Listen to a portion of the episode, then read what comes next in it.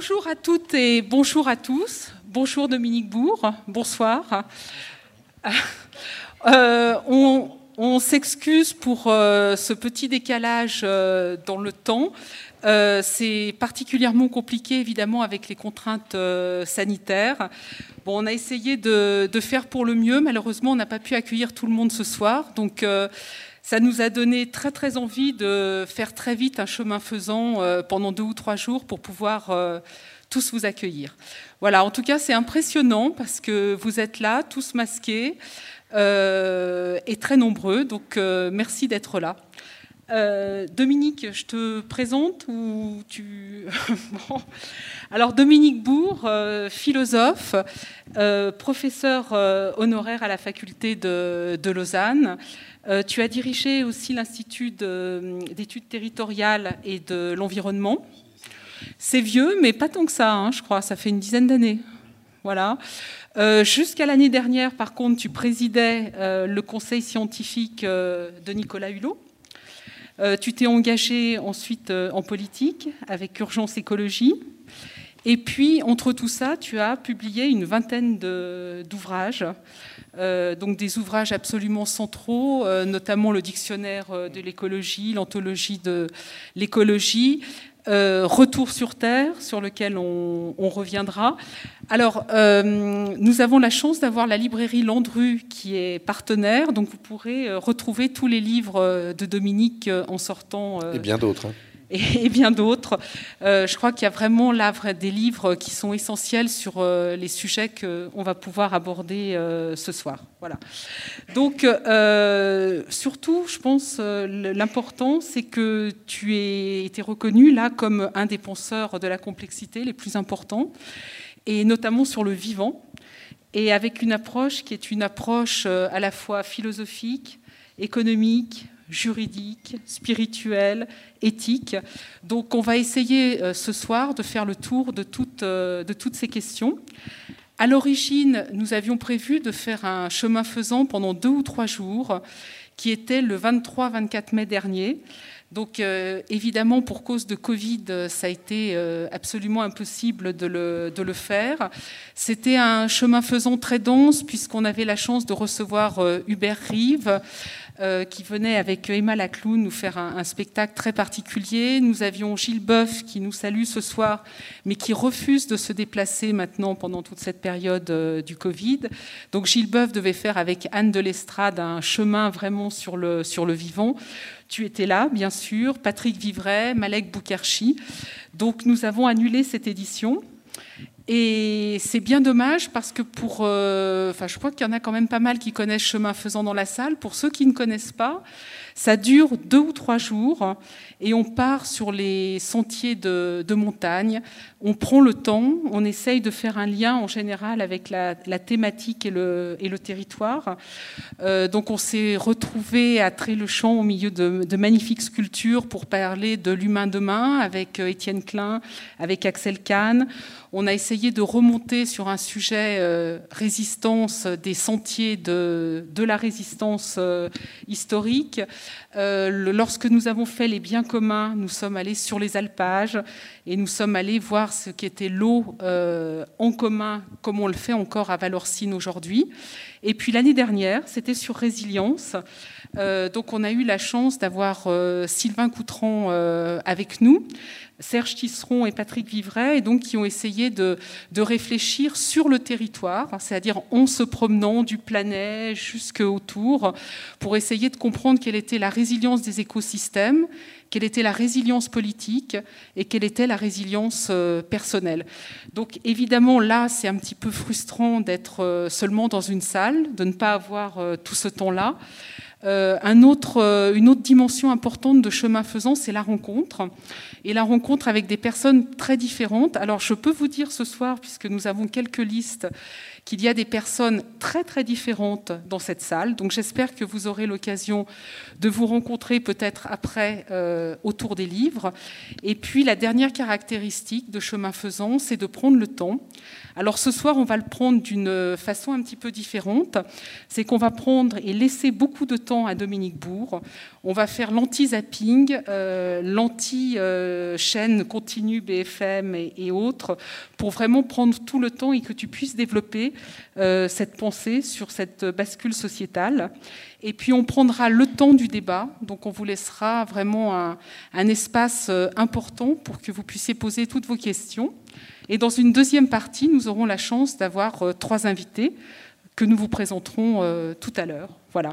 Euh, encore un dernier mot. Moi, je voulais remercier le temps des possibles qui vient de se passer pendant trois semaines dans toute la vallée, de Valorcine à Servos, à Passy, aux Ouches. C'est un très beau mouvement de mobilisation, de sensibilisation citoyenne. Donc nous en parlerons un petit peu euh, dans la deuxième partie. Et je dois dire que sans eux, nous ne serions sans doute pas là ce soir puisque nous n'aurions pas eu l'idée de faire un chemin faisant le 3 octobre. Euh, voilà, donc je les remercie parce que c'est une grande, une grande joie d'être tous là euh, ce soir. Et avant de te laisser la parole, Dominique, euh, on avait envie de commencer quand nous n'avons pas pu faire chemin faisant au mois de mai. Donc nous l'avons su évidemment au moment du confinement au mois de mars. Et le 22 avril, la journée internationale de la Terre, euh, nous avons décidé d'ouvrir une fenêtre euh, numérique sur notre site pour inviter toutes les personnes à interroger leur rapport au vivant qui est notre grand sujet de ce soir, pendant cette période de confinement. Alors certains nous ont fait des poèmes, d'autres des dessins, d'autres des photos, ont exprimé de la colère, de la tristesse, euh, de la lutte aussi. Euh, il y a eu un très très beau travail qui a été fait par le lycée de Chamonix et Nathalie Hagen-Muller. Également un très beau travail de Marianne sur escalade et danse du lycée du Mont Blanc de Passy. Donc vous verrez quelques extraits de danse.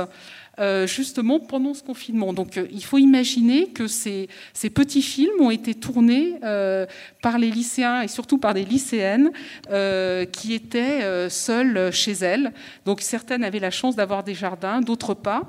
Mais enfin, toutes ont essayé et tous d'exprimer leur rapport au vivant. Donc on va commencer par cette petite projection de 3-4 minutes, puisque le vivant, avant de d'intellectualiser, de le penser. Euh, je pense que c'est très important de pouvoir euh, le ressentir et l'éprouver.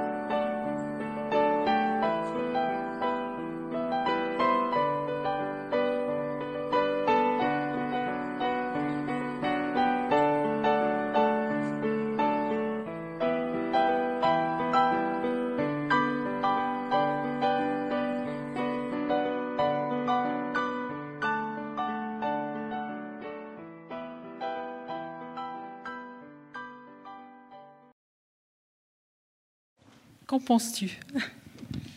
C'est très senti. Et quand je vois quelqu'un enlacer un arbre, je craque. Mais vraiment, et, aussi des, montages très, très inventifs, des chorégraphies euh, inspirantes. C'est du très joli travail. Bravo. Bravo à, tous ceux et celles qui ont participé.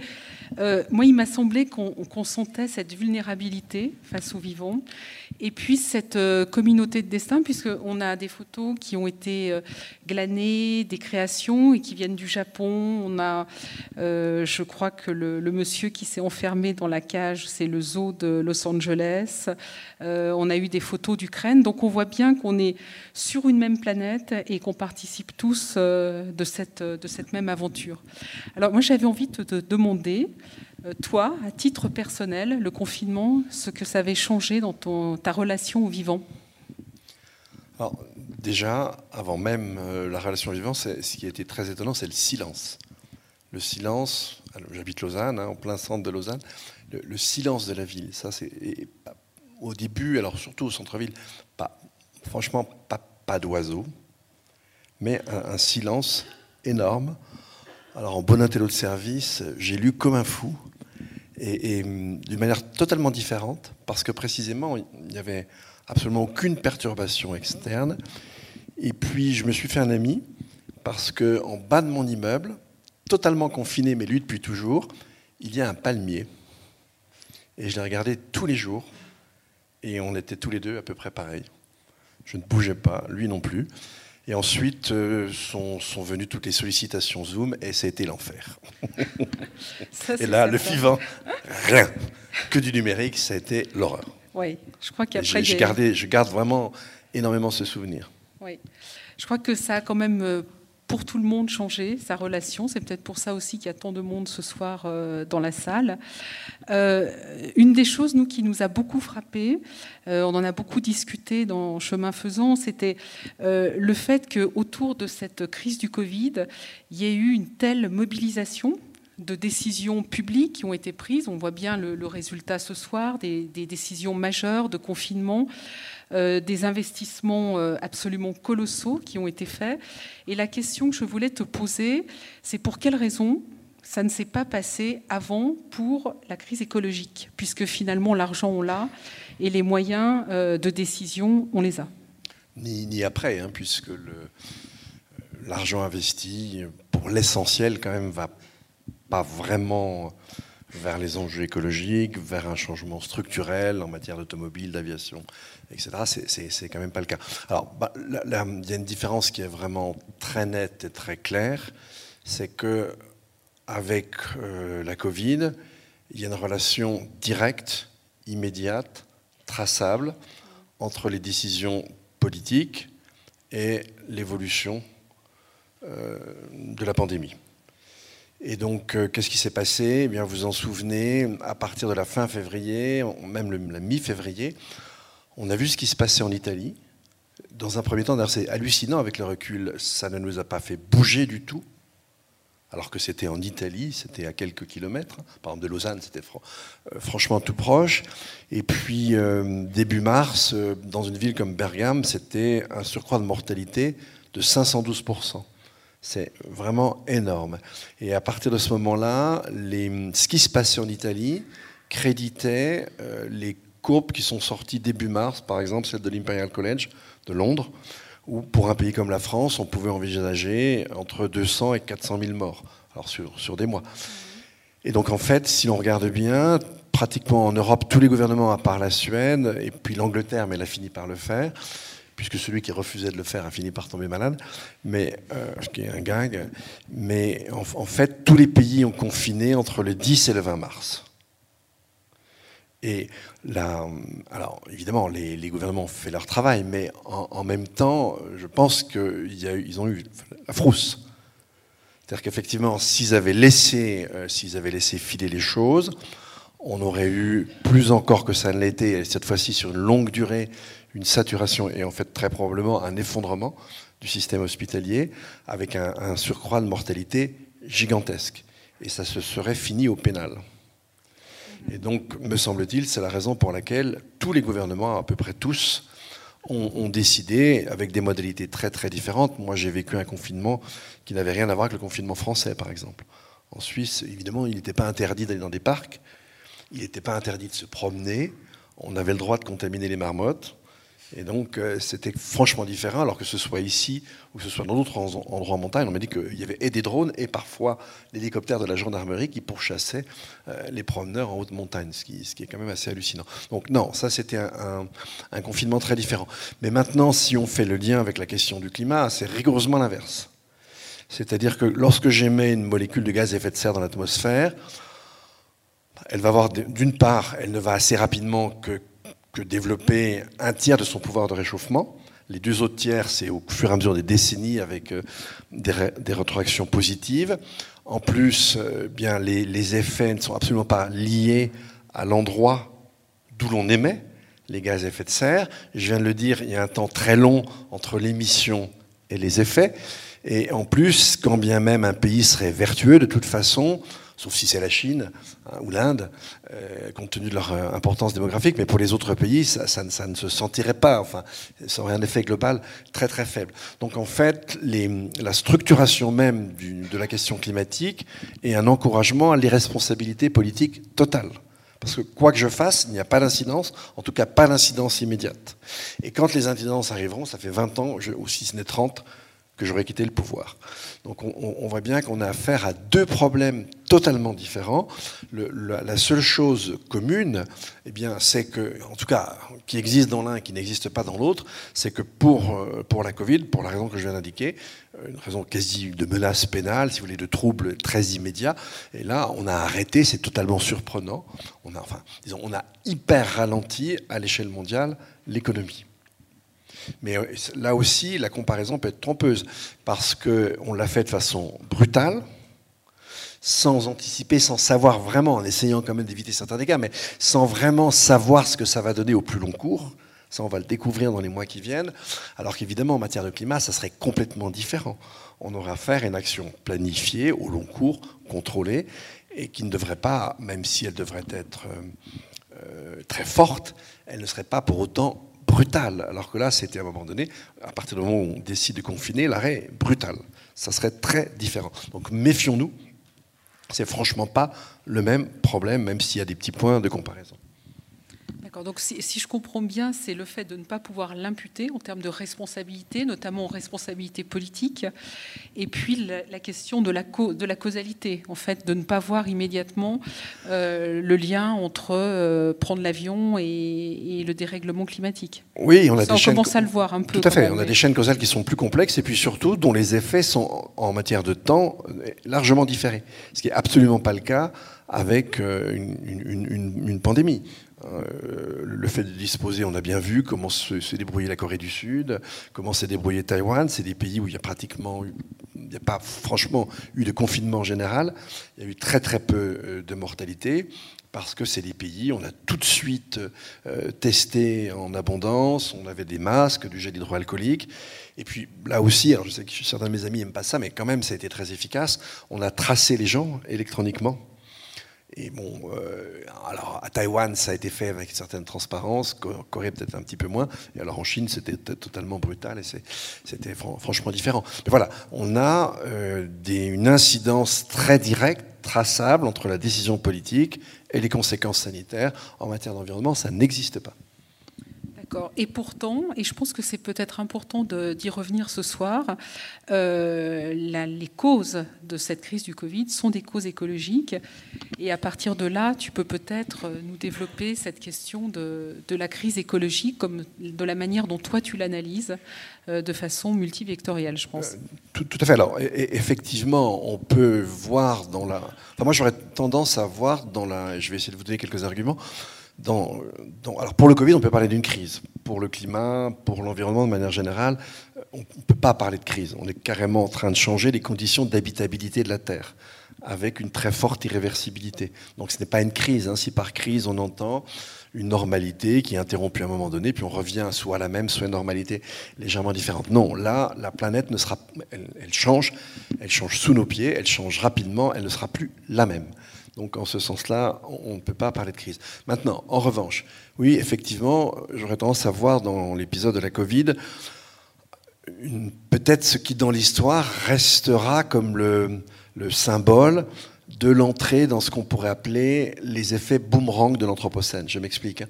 Depuis les années 50, entre 50 et 2000, la population humaine a doublé, on passe de 3 à 6 milliards, le PIB mondial a décuplé, et tous les flux sous-jacents d'énergie et de matière ont explosé, ce sont toutes des exponentielles, euh, ça, monte au ciel, et pendant un certain nombre de décennies, on en a vu que les bénéfices, en tout cas ceux qui pouvaient en bénéficier, ça n'a pas été le cas de tout le monde, hein.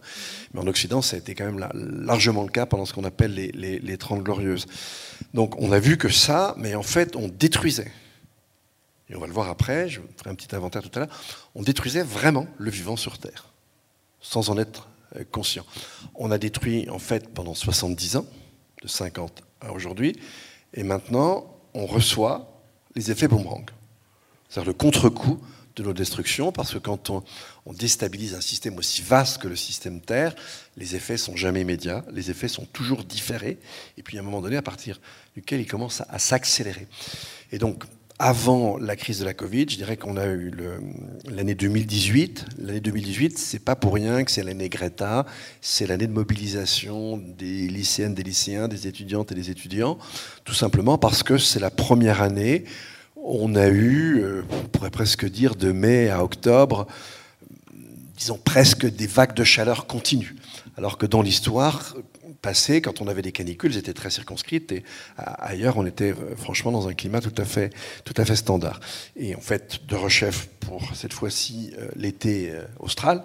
Hein, et, ça dure depuis trois ans. On a trois années consécutives où finalement, gros, si je, je, je, durcis un peu les choses, on a deux saisons. On a une saison tiède, ça s'appelait l'hiver et l'automne et le printemps. Et puis on a une saison chaude, qui mange une partie du printemps et qui mange d'ailleurs une partie de, l'automne avec des vagues de chaleur plus importantes de temps en temps. Je vous rappelle quand le, record absolu en France, c'est en fin juin 2019, on a jusqu'à 46 degrés dans un petit village de l'Hérault. En région parisienne, le mois suivant, en juillet, on a 43 degrés et 42,6 à Paris. C'est des températures euh, hors normes. Là, on, commence à atteindre des, euh, des, records, euh, des records absolus. Donc, et on, on y reviendra aussi. On va voir que le vivant a évolué aussi au prorata. Donc, on rentre dans le devenir sensible du climat du dérèglement climatique. Et s'ajoute à ça, donc début 2020, la crise de la Covid. Alors, les aspects écologiques de, cette crise sont, les suivants. A émis l'hypothèse qu'il y avait peut-être une manipulation dans un laboratoire P4 à Ouran. Euh, scientifiquement, si c'était le cas, c'est qu'une enquête policière qui pourrait le discerner. C'est pas en analysant, contrairement à ce qu'on a dit, le, euh, génome du virus qu'on pourrait le dire. C'est très peu probable. En revanche, ce qui est vrai et juste, c'est qu'on est en train de déstabiliser le vivant. Alors, déjà, premièrement, on se met en, en contiguïté avec des espaces sauvages, eux-mêmes déstabilisés avec lesquels nous n'avions, les êtres humains n'avaient jamais été en contact. Ça a été le cas pour Ebola, pour d'autres euh, virus, et c'est probablement le cas aussi hein, pour ce, type de coronavirus. L'hypothèse la plus, la plus plausible, c'est qu'effectivement, ça, on, sait que l'espèce hôte est une espèce de chauve-souris, et par les, euh, les, marchés d'êtres vivants à, à Wuhan, il y a probablement eu contamination petite mutation et, contamination des êtres humains. Mais de manière générale, même si ce n'était pas le cas là, en fait, dans les maladies émergentes, on a désormais 60% de maladies qui nous viennent des animaux, hein, qui sont des, des zoonoses. Et en fait, la période où on a connu quelque chose de ce type-là, c'était très très loin, où on a eu vraiment une, arrivée massive de maladies d'origine animale, c'est le néolithique. C'est lorsque les hommes se sont mis, ont concentré et des animaux et, se sont concentrés eux-mêmes à proximité, là y a eu la variole, etc., d'autres maladies infectieuses et, qui, ont, qui ont été très virulentes pendant des millénaires, ce qui fait que l'entrée dans l'agriculture, ça n'a pas été quelque chose de très, de très drôle, on pourrait y revenir. Donc là, on revit quelque chose comme ça, donc effectivement, il y a... Euh, mais là, on, est au bout de la chaîne, si j'ose dire, c'est-à-dire qu'il reste plus beaucoup de vie, on va y revenir.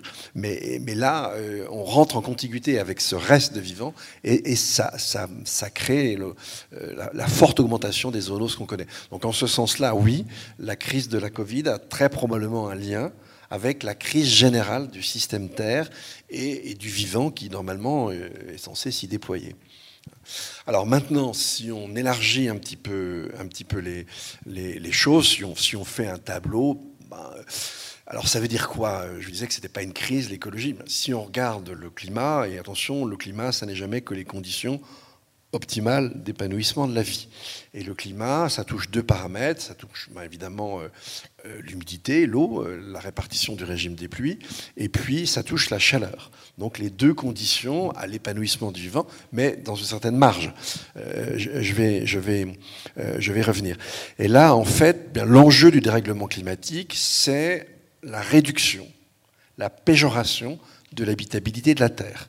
On en a eu hier soir, dans la nuit dernière, euh, dans la vallée de la Vésubie, euh, dans la vallée de la Roya. On en a eu une démonstration cinglante. On en avait une il y a une quinzaine de jours au pied de l'Égoile. On en a une à Belle-Île, juste au début de. Euh, comment elle s'appelle cette, Alex, hein, cette, cette, tempête. On a des pluies qui sont maintenant quasi cycloniques. Hein, dans la vallée de la Vésubie ou la vallée de la Roya est tombée en, une dizaine d'heures, ce qui tombe en une année. Euh, donc, et on voit très bien que ces phénomènes bon, s'amplifient. Là, on, a affaire aux aléas euh, météo, euh, aux extrêmes, qui deviennent de plus en plus violents et de plus en plus destructeurs. Mais imaginez ce qui normalement, malheureusement, de, devrait advenir. Mais vous vous souvenez quand il y a eu, alors c'était je crois en 2017, euh, je j'ai plus le nom du cyclone, euh, il m'échappe, mais euh, vous avez à, Saint-Barthélemy, donc dans les Caraïbes, vous avez jusqu'à la gendarmerie, la structure en dur de la gendarmerie qui était détruite pour avoir des vents qui ont cette force. Et dans cette région, dans l'Atlantique, on peut avoir maintenant des rafales de vent qui avoisinent les 400 km/h mais en tout cas, c'est très fréquent qu'il dépasse les 200 km/h. Et là, ça peut vous ficher en l'air euh, des, structures dures. Bah, il est évident que si, effectivement, ce, que les modèles nous disent, si ça se répète, il y a des endroits où on ne va plus reconstruire. la prochaine fois que la gendarmerie sera détruite à Saint-Barthélemy, on ne va pas la refaire une troisième, une quatrième fois. donc, euh, de manière générale, c'est l'habitabilité de la Terre qui est en jeu. Puis vous allez voir, on va, grader les choses. dans le précédent rapport du GIEC, la suite 2007, on s'attendait à une hausse du niveau des mers plutôt de 60 cm à la fin du siècle. Là, on, table entre 1 et 2 mètres. Et on pourrait même avoir des, des, scénarios plus forts. Et puis évidemment, ça, c'est parti sur le très long cours. Donc sur le très long cours, c'est carrément la physiologie de la planète qui va complètement changer, avec un recul euh, du trait de côte. Donc là, vous commencez à vous dire, bah oui, ça, commence à devenir difficile. Euh, maintenant, euh, on va encore aller un petit peu plus haut. Bah là, les, plantes cessent leur photosynthèse à peu près toutes entre 40 et 45 degrés. On aura très probablement atteint, c'est ce que nous dit notamment le, le modèle de l'IPSL, mais il y en a d'autres, probablement plus 2 degrés par rapport à la fin du 19e siècle au début de la décennie 40. Ça veut dire que dans les capitales européennes, durant la décennie 40-50, on va avoir des maxima de température qui vont s'échelonner dans la décennie des 40 jusqu'aux 50. Euh, avec évidemment un nombre de jours à 30, à 35, à 40, à 45 qui va augmenter, avec effectivement euh, une amplitude jour-nuit qui, va euh, avec des nuits qui pendant des périodes longues pourront excéder les 29 degrés, c'est-à-dire la, température à partir de, laquelle le corps commence à récupérer. et on pourrait même, pourquoi pas, on, peut songer à, connaître vers la, fin du mi-temps du siècle bah, une forme d'exode urbain, si en tout cas on ne prend pas des décisions euh, majeures avant. Et, puis il est, il est, clair, ce que je viens de vous dire, qu'effectivement, bah, produire de l'alimentation, on le sait, c'est quelque chose qui va devenir plus difficile. Là, cette année en France, vous avez des champs de maïs où vous avez jusqu'à moins 60% de récolte. En blé, dans beaucoup de régions, on est à moins 40%. Euh, durant euh, euh, l'été austral dernier, 2019-2020, en Australie, donc les récoltes de sorgho et de riz avaient baissé de 66%. Et je vais encore monter d'un cran si on, est vraiment stupide, j'espère qu'on ne le sera pas, mais on pourrait avoir une augmentation de la température qui dépasserait les, 3 degrés, qui pourrait être entre 3 et 4 degrés. Là, en fait, si vous voulez, depuis, au moins le néolithique, mais c'est certainement pas différent avant, eh bien, les, les, sciences et les techniques n'ont rien changé. Les zones où les hommes habitent en permanence sur Terre, c'est celle où la température moyenne se situe entre 11 et 16 degrés. Et, les techniques n'ont rien changé. Or, euh, vous pourriez avoir jusqu'à un tiers de la population qui serait exposée à une température moyenne de 29 degrés. Évidemment, ce tiers ne va pas rester là où il est. Alors qu'au jour d'aujourd'hui, c'est 0,8% de la surface terrestre qui connaît cette moyenne de température très élevée. Dernière chose, et je m'arrêterai là, et je pense que là, vous commencez à comprendre qu'on rigole pas trop. Bah, vous savez que nous sommes tous des machines thermodynamiques. Si on n'arrive plus à évacuer la chaleur de notre corps, bah, la chaleur monte, et, puis on peut atteindre une température mortelle de, 41 degrés. Et donc, euh, quand vous avez dans un endroit sur Terre une accumulation chaleur-humidité, vous ne pouvez plus évacuer la chaleur de votre corps. Donc si dans 8 minutes, vous n'avez pas un lieu refuge, vous mourrez. Alors ça, c'est des conditions qui, sur Terre, dans la zone intertropicale, peuvent se réaliser dès l'atteinte d'un réchauffement de 2 degrés. Ce qu'on devrait avoir à partir euh, de l'année, de l'année, euh, la décennie 40. Si évidemment on monte au-delà, si on monte à 3,5, 4 euh, degrés, c'est carrément, alors plus quelques jours, mais c'est des semaines, et sur une zone qui est largement plus large que les tropiques. C'est-à-dire que quand je vous dis qu'effectivement l'enjeu du dérèglement climatique, c'est la modification de l'habitabilité de la Terre, c'est vraiment au sens propre qu'il faut le prendre. Alors qu'on soit suffisamment fou pour laisser faire, pour dire ben non, quand même, euh, euh, l'aviation, il faut qu'on revienne à l'avant. Hein, je, vous rappelle qu'il y a eu un, maximum atteint en juillet où il y a eu en une journée jusqu'à 200 000 vols sur Terre. Et je vous rappelle qu'un vol entre Le Caire et Seattle, ça suffit en énergie pour déployer l'énergie qui est l'équivalent de celle qui a été nécessaire pour édifier les grandes pyramides de Gizeh. Donc imaginez ce jour de 2019, le nombre de pyramides que les êtres humains édifié en une seule journée. Donc ne vous étonnez pas que ça finisse par porter à, conséquence. Donc c'est complètement fou. Maintenant, si je regarde le vivant, c'est pas. Il y a des choses qui sont plus rassurantes parce qu'on on arrive à maintenir des zones, mais là, c'est à peu près, si vous voulez, les, études qui nous ont fait prendre conscience que on, avait vraiment fait quelque chose de gravissime. On savait qu'on était dans une dynamique de sixième extinction. Mais là, on ne s'attendait pas, si vous voulez, à ce que le socle de la vie, hein, c'est-à-dire euh, juste au-dessus des bactéries, et dans les sols, franchement, c'est pas beaucoup mieux pour les bactéries, mais bon, pour les micro-organismes. Mais tout ce qui est arthropodes, c'est-à-dire toutes les petites bestioles articulées, et ça, inclut évidemment les insectes. Eh bien, vous avez deux études successives qui sont parues, alors qui portent sur l'Allemagne, mais qui nous montrent, par exemple, la, première, elle ne concernait que les insectes volants, et pourtant, on a mesuré pendant 27 ans, on a pris tous les jours dans une tente malaise, une tente un peu pointue, et puis évidemment, les insectes sont phototropes, on met une lumière au-dessus, et puis on met un petit bassin en dessous, puis même, ils montent là, ils sont coincés au-dessus de la tente et ils retombent dans les petits bassins, ils se noient et on ramasse tous les jours. Et on s'est aperçu que sur 27 ans, c'est jusqu'à 82% de prise d'insectes volants en moins. Et d'autres études, alors elles sur 10 ans seulement, étaient publiées, là c'est plus large, c'est aussi euh, les arthropodes, donc aussi les petites bêtes articulées dans les sols. Et, là, euh, la mesure était faite en prairie et, et en forêt, c'est moins grave en, forêt, mais ça l'est déjà pas mal. Mais là, en 10 ans, eh bien, c'est là aussi pratiquement 80% en moins de prise, avec 26% de diversité spécifique. C'est-à-dire qu'il y a un tiers des espèces, presque, disons un quart des espèces, qui a de cet endroit. Ça ne veut pas dire qu'elles ont totalement disparu ailleurs, mais de cet endroit, elles ont disparu. Donc en fait, on assiste à un effondrement de la vie sur Terre. Ça commence à faire beaucoup. Alors que tout ça nous laisse pantois, je ne veux pas continuer, je vais vous donner comme des éléments un peu plus positifs, mais bon, euh, on pourra regarder ce qui se passe du côté sur le front pétrolier, sur le front euh, euh, des minéraux, sur le front des métaux, etc. et on voit bien que là aussi, on commence à arriver à, des, à débuter. Alors, pour ne pas rester sur une note sinistre, eh bien, on va quand même se donner des, des éléments plus positifs. Le premier élément plus positif, c'est que on voit quand même que, disons, assez récemment, c'est pareil, probablement depuis 2018, on a un basculement dans la population. il y, a, trois sondages qui sont tout à fait congruents, qui nous montrent qu'en France, vous avez à peu près 55%. Et, ces 55%, on les retrouve même avec des, questions qui sont différentes. Et en gros, ces 55% euh, disent OK, on a compris. Ouf.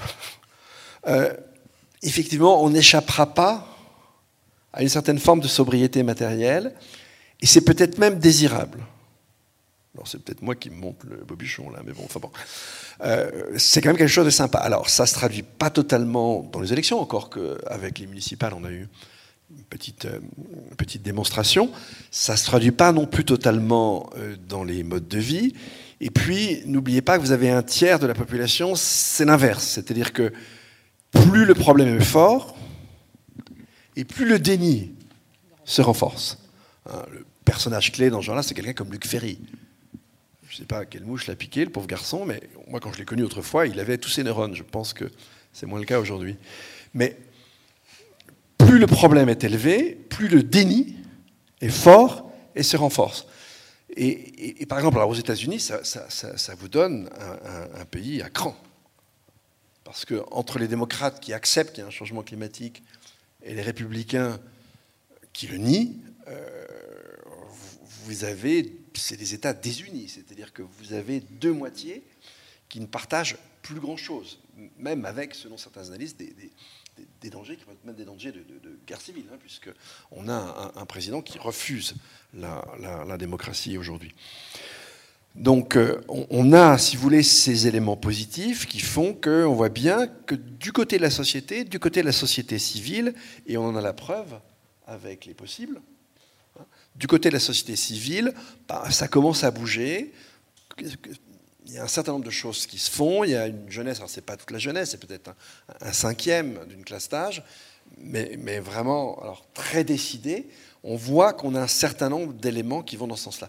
Et puis je dirais, alors une touche plus philo, je, dirais que bah, finalement, euh, ce qui nous a donné cette puissance, c'est ce qui nous a amené à nous imaginer que nous étions totalement étrangers à la nature.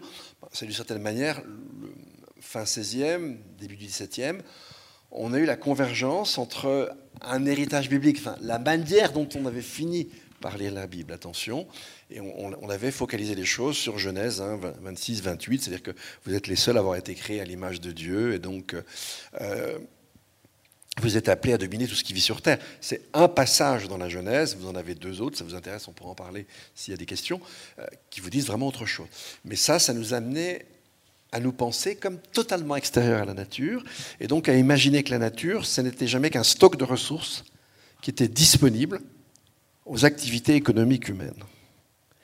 Et ça, c'est un des ressorts, il y en a d'autres, mais c'est un des ressorts du fait que nous ayons été aussi destructeurs.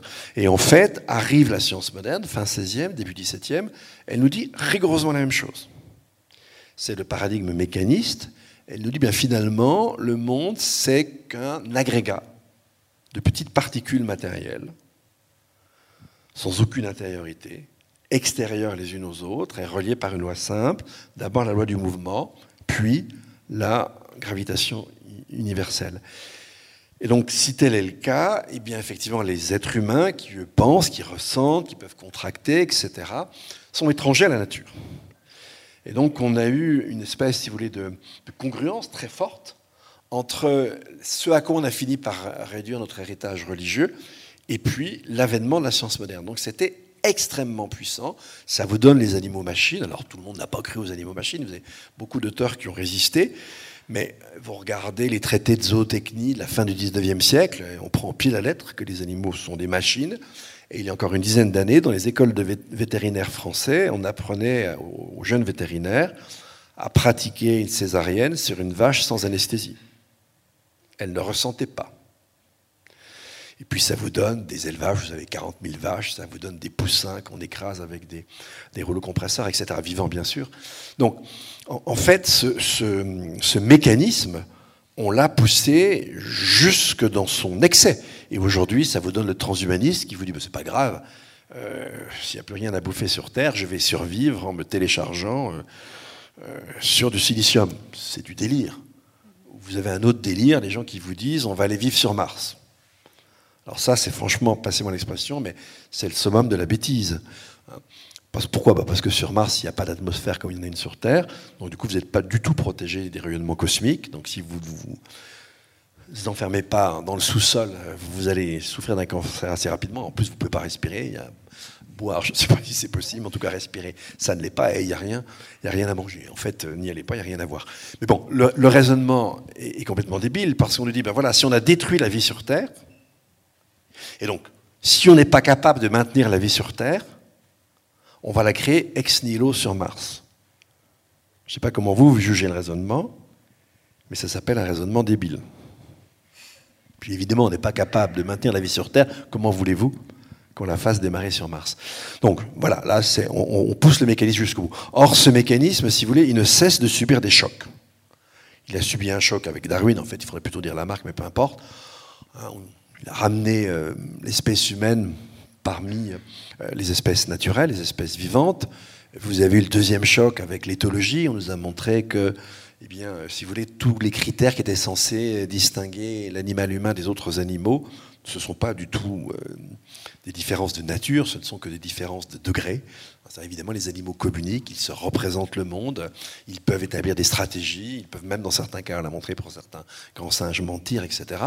Et puis, vous avez une toute dernière révolution, c'est la révolution de la biologie végétale, qui nous, bah oui, il y a une unité du vivant, c'est-à-dire que, bah oui, les plantes peuvent communiquer, en tout cas pour les arbres, c'est clair, c'est sûr, mais même à l'intérieur d'une plante. Vous avez un très bon spécialiste de ça à l'université de, Lausanne, qui est un de mes collègues, Farmer, qui montre comment, lorsqu'une plante est attaquée par un, un, prédateur, eh bien effectivement, euh, la, feuille qui est attaquée, elle va émettre un signal qui va permettre à la plante de synthétiser la jasmonate pour la défendre, pour repousser l'agresseur sur chacune, euh, chacune de ses feuilles, etc. Et puis évidemment, vous le savez, les racines, elles vont trouver des lieux absolument improbables. Euh, vous avez des plantes qui vont chasser le prédateur du prédateur des autres. Vous en avez qui vont, avec leurs petits nodules dans la racine, fixer l'azote pour les autres, etc. Donc il y a une intelligence des plantes, alors qui n'est pas évidemment une intelligence comme l'intelligence symbolique humaine, ni même comme l'intelligence animale, mais qui est une forme, euh, forme d'intelligence. Et puis tout ça, bah, ça se traduit vraiment dans la réalité. Ça commence à se traduire dans la réalité. Euh, vous avez le développement de la cause animale, euh, la sensibilité à la souffrance animale. Même si vous n'êtes pas vegan, c'est quelque chose qui se diffuse énormément dans la société. vous avez l'amour des arbres. On a vu tout à l'heure une, jeune fille qui, enlaçait un, arbre. Bah, si vous êtes au Japon, même maintenant ça se pratique ici, on va vous faire pratiquer la sylvothérapie. Alors là, là des, arbres, je vous assure que vous allez en embrasser un certain nombre. Et, puis, euh, on se rend compte aussi, si vous voulez, que effectivement, bien le, milieu est très important pour notre santé. On se rend compte que désinguer notre microbiote et que c'est peut-être probablement ça qui explique euh, beaucoup de nos, euh, nos maladies. On s'aperçoit que le milieu est aussi très important, non seulement pour notre santé, mais pour notre bien-être on commence à avoir à défendre dans beaucoup d'endroits au monde euh, les droits de la nature. Ça, on pourrait y revenir. C'est quelque chose qui, est, qui est fondamental. Et puis, vous voyez bien qu'il y a une évolution très forte des spiritualités. Euh, toutes les religions aujourd'hui euh, eh bien, essayent de repenser leur relation à la nature. Euh, alors c'est probablement les protestants qui ont commencé les premiers, mais tous les autres y sont mis. les musulmans, les juifs, alors évidemment du côté de l'Orient, on n'a pas tout à fait besoin de ça. Et puis le catholicisme avec l'encyclique Laudato Si. Et il y a aujourd'hui une reconnaissance de la dignité des peuples premiers, une reconnaissance du chamanisme, du fait qu'on peut accéder par des voies très bizarres à des savoirs qui sont néanmoins des savoirs. On fait exploser tout ce qu'a été la modernité.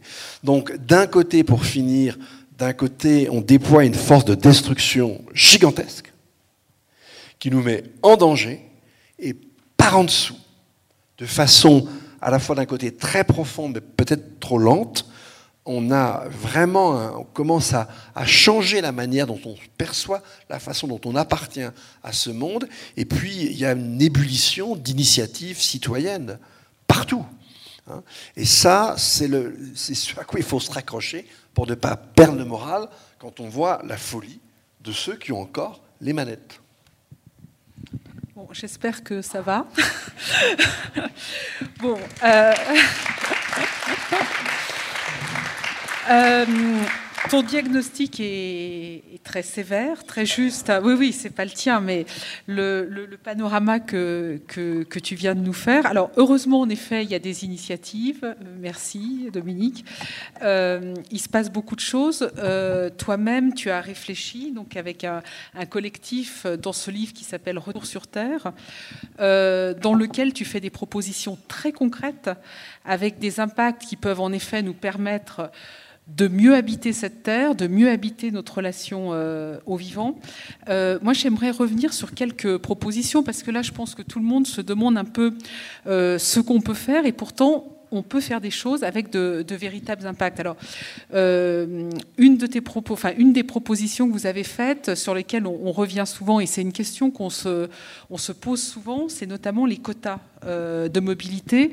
Euh, ici, en particulier dans la vallée de Chamonix, je crois qu'il y a une vraie curiosité pour le monde. Donc, il y a beaucoup de voyageurs, de grands voyageurs, d'Himalayistes. Donc, là, c'est une question très concrète de se dire est-ce que je dois renoncer à découvrir euh, ces autres cultures, ces autres montagnes, ou comment faire. Donc euh, là, vous proposez des quotas. Donc si tu peux nous expliquer un peu ce que ça veut dire.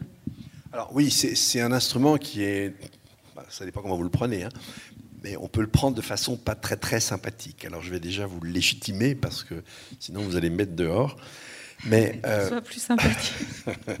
bah, les raisons, je, je viens de vous, vous les dire. Et alors pour bien comprendre pourquoi ces quotas, qu'est-ce qui détruit l'habitabilité de la planète. Et qu'est-ce qui détruit le vivant de façon plus générale? Eh bien, c'est très directement les flux d'énergie carbonée et les flux de matière qui sous-tendent nos modes de vie. Et là, c'est très clair, plus on est riche, plus on détruit. Euh, ce, ce chiffre est assez clair, c'est Oxfam qui l'a établi, l'ONG anglaise les 10% les plus riches sur Terre émettent 50% des gaz à effet de serre. Les 50% les plus pauvres de la planète n'émettent que 10%. Et si vous regardez le 1% les plus riches, à eux tout seuls, ils émettent 50, c'est pas 50 bien sûr, 15% des gaz à effet de serre. Si vous regardez en termes de flux de matière, c'est-à-dire que tous ces objets qui nous entourent, bien, il y a derrière des activités extractives.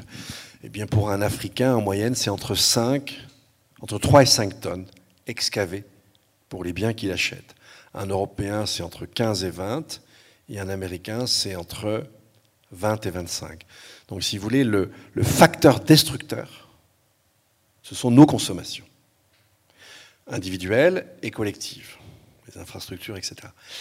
Et donc, si l'on veut vraiment répondre aux difficultés qui sont les nôtres, bah, il faut agir sur ce levier. Et donc, on, propose la chose suivante. Imaginez que quand vous allez acheter quelque chose, alors on va déjà commencer par les biens de consommation courante, il faudrait envisager quelque chose d'un peu différent, par exemple, effectivement, pour des, vols d'avion, pour l'automobile, pour les achats immobiliers. Mais pour les consommations courantes, on pourrait imaginer qu'on ait des quotas annuels. Alors en fait, quand vous achetez un bien, aujourd'hui, vous avez un seul indicateur. Vous avez le prix. Et le prix, il faut que vous sachiez que plus le prix est bas, et plus en général le bien est destructeur. Parce que quand vous voulez qu'un bien ne soit pas destructeur, vous allez devoir rajouter du soin, du travail, et ça, au contraire, ça va s'intégrer dans le prix. Donc maintenant, imaginez que quand vous achetez un bien, vous avez toujours le prix, mais en même temps que le prix, vous avez un autre indicateur. On vous indique, en mesurant ça en unité de charge écologique, c'est-à-dire en fait, en gros, si vous voulez, quand vous produisez un bien, immanquablement, vous détruisez des choses. Et donc on les mesure en unités de charge écologique. Ça, on sait très très bien faire. Et donc on indiquerait chaque fois les deux. Par exemple, vous achetez des tomates qui viennent de Hollande et qui ont poussé en plein hiver sous serre. non seulement elles sont dégueulasses, mais elles n'ont qu'un goût, mais alors elles sont pétées de carbone et d'intrants d'hiver. Hein, il y a euh, des tomates sous serre près de, euh, près de Genève. Le, le maraîcher, chaque fois qu'il a fini une récolte, il passe sa serre au gaz sarin. Manger ces tomates, moi, niet. Ces tomates-là, elles sont très peu chères pécuniairement. Maintenant, imaginez qu'on mesure, que vous ayez un deuxième indicateur, qu'on vous indique le poids de ces tomates en unité de charge écologique. J'ai autant vous dire que là, euh, waouh, vous allez les payer très cher. En revanche, des tomates bio, agroécologie, permaculture, ce que vous voulez. Évidemment, comme il y a plus de main-d'œuvre, plus de soins, eh bien, vous allez les payer pécuniairement plus cher. Mais en revanche, en unité de charge écologique, ces tomates, elles vaudront rien. Et comme, évidemment, eh bien, pourquoi un individu aurait le droit de détruire plus la terre qu'un autre? Si vous me donnez une bonne raison, je veux bien changer d'avis. Mais comme je n'ai pas trouvé de bonne raison, j'imagine que donc on devrait tous avoir le même quota en termes d'unité de charge écologique. Et donc là, vous allez regarder à deux fois avant d'acheter vos tomates sous serre venant de Hollande. Parce qu'elles vont sacrément éreinter votre budget. donc là, vous auriez un driver qui est très puissant. Vous vous en souvenez quand il y a, eu la nomenclature, là il y a déjà même 15-20 ans, pour l'électroménager et ABCD. Maintenant, vous ne trouvez plus que du A ou du B. Vous ne trouvez plus les autres catégories. Bien là, ça serait pareil. Les industriels ne sont pas fous. Ils changeraient leur fusil d'épaule. Donc, et puis là, on aurait, si vous voulez, quelque chose. Bah, évidemment, les quotas, on les resserrait, on, partirait, si vous voulez, avec euh, euh, bah, un Français, c'est en gros euh, un peu moins, ça doit être 2,7 planètes. Bah, on établirait ça, voilà, on établirait des quotas qui sont égaux à ça, et puis chaque année, on baisserait de 6, de 5, peut-être probablement un peu plus vite, pour aller jusqu'à probablement 0,8, parce qu'il va falloir laisser à la Terre la possibilité et aux vivants de se régénérer. Donc voilà comment fonctionnerait cet, instrument. un instrument équivalent, c'est la taxe. En France, il n'y aura plus de taxes, d'écotaxes. Vous avez 8 à 9 millions de précaires énergétiques qui dépensent 10% de leurs revenus pour se chauffer et produire leur eau chaude. Si vous avez une écotaxe sur les carburants, vous les flinguez. D'ailleurs, c'est pourquoi les Gilets jaunes, vous vous en souvenez, c'est pour ça que le mouvement a démarré. Donc les quotas, ce n'est pas du tout le cas. Après, évidemment, on pourrait avoir des quotas sur la vie, pour l'immobilier, pour l'automobile, etc. Mais petit à petit, si vous voulez, vous auriez une manière de changer. Alors, ce qui est important, ce qui est intéressant, si vous voulez, c'est que vous avez des papiers très récents dans la littérature qui nous montrent que on peut très bien vivre, et on pourrait même encore beaucoup mieux vivre si on change certaines techniques, on pourrait beaucoup mieux vivre avec une empreinte de 0,8. Et évidemment, au, bout du compte, vous auriez, si vous voulez, un, coût pour la santé qui s'effondrerait. Euh, comme vous le savez, on sait aujourd'hui ce qui. Imaginez par exemple que vous soyez richissime, mais que lorsque vous rentriez chez vous, vos enfants vous insultent et votre épouse à peu près au prorata. Au travail, dès que vous avez le dos tourné, tout le monde dit que vous êtes le pire des salopards. Vous sortez dans la rue, si vous n'êtes pas dans une voiture blindée, on va voir votre peau. Euh, vous souffrez de plein de maladies chroniques. Vous n'allez jamais dans la nature, ça n'existe plus. Ne me dites pas que vous allez être heureux. Vous savez très bien que le déterminant du bonheur, pour un tiers, c'est la qualité des relations qu'on a à certains niveaux avec ces, ces différents degrés d'entourage, et on le sait aujourd'hui. C'est aussi le type de relation que l'on nourrit avec le milieu. Et donc c'est sûr qu'avec cette empreinte écologique du 0,8, on aurait une vie plus réussie, plus satisfaisante et beaucoup moins destructrice. Enfin, elle cesserait même, au bout d'un certain temps, d'être destructrice. Alors je vous demande, pourquoi n'y va-t-on pas? Si quelqu'un dans la salle avait la réponse, j'aimerais bien la connaître. Alors, euh, bon, personne se lève. Euh, juste encore deux, petites grosses questions avant de, passer la, parole euh, à, la salle. donc tu parlais de tomates, donc c'est évident que l'alimentation c'est quelque chose de, fondamental. Dans tes propositions, il y a également ce que tu appelles l'empaysannement, c'est-à-dire le fait de revenir à une agriculture euh, paysanne. Donc là, pendant ces, trois semaines du Tour des possibles, il y a eu de la permaculture, il y a eu du défrichement, il y a eu beaucoup de Euh, j'ai vu un chiffre qui m'a beaucoup surpris, puisque tu, nous dis que à ce jour, dans le monde, l'agriculture paysanne euh, nourrit 75% de la population.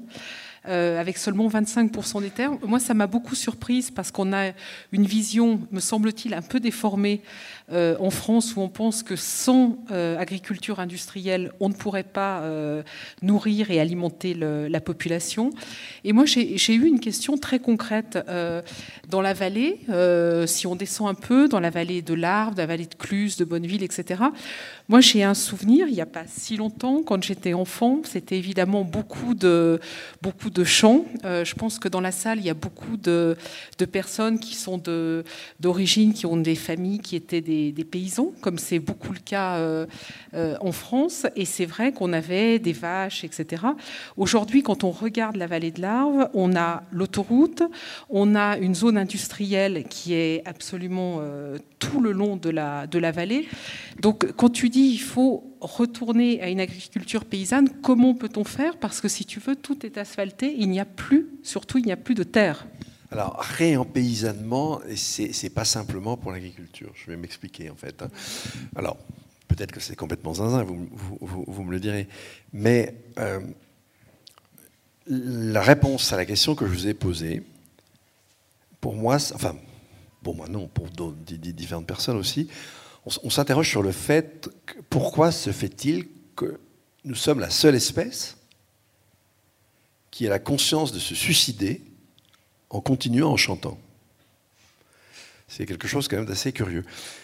Peut-être, peut-être, en tout cas c'est une hypothèse, c'est peut-être parce qu'on est complètement déconnecté de la nature. C'est pour ça qu'on peut apprécier les lycéennes qui se mettent à embrasser les arbres au sens propre. Eh bien, euh, on se rend même plus compte. On se rend même plus compte, si vous voulez, qu'on se met en danger. Parce qu'on a perdu tout contact avec, de manière générale, avec le vivant. Je ne sais pas où j'ai vu ça, mais une étude euh, où on, a étudié la représentation de la nature dans euh, les films Walt Disney récents et dans ceux des années 60. Alors je ne dis pas que Bambi c'était hein, l'année plus ultra, mais c'était quand même largement plus riche. Et c'est au prorata de ce que tu viens de décrire. Qu'est-ce que c'est que la nature? C'est des findus, c'est des boîtes, c'est euh, des usines, c'est des autoroutes, c'est du train, c'est des avions. Euh, mais, mais, le reste, on ne le voit pas.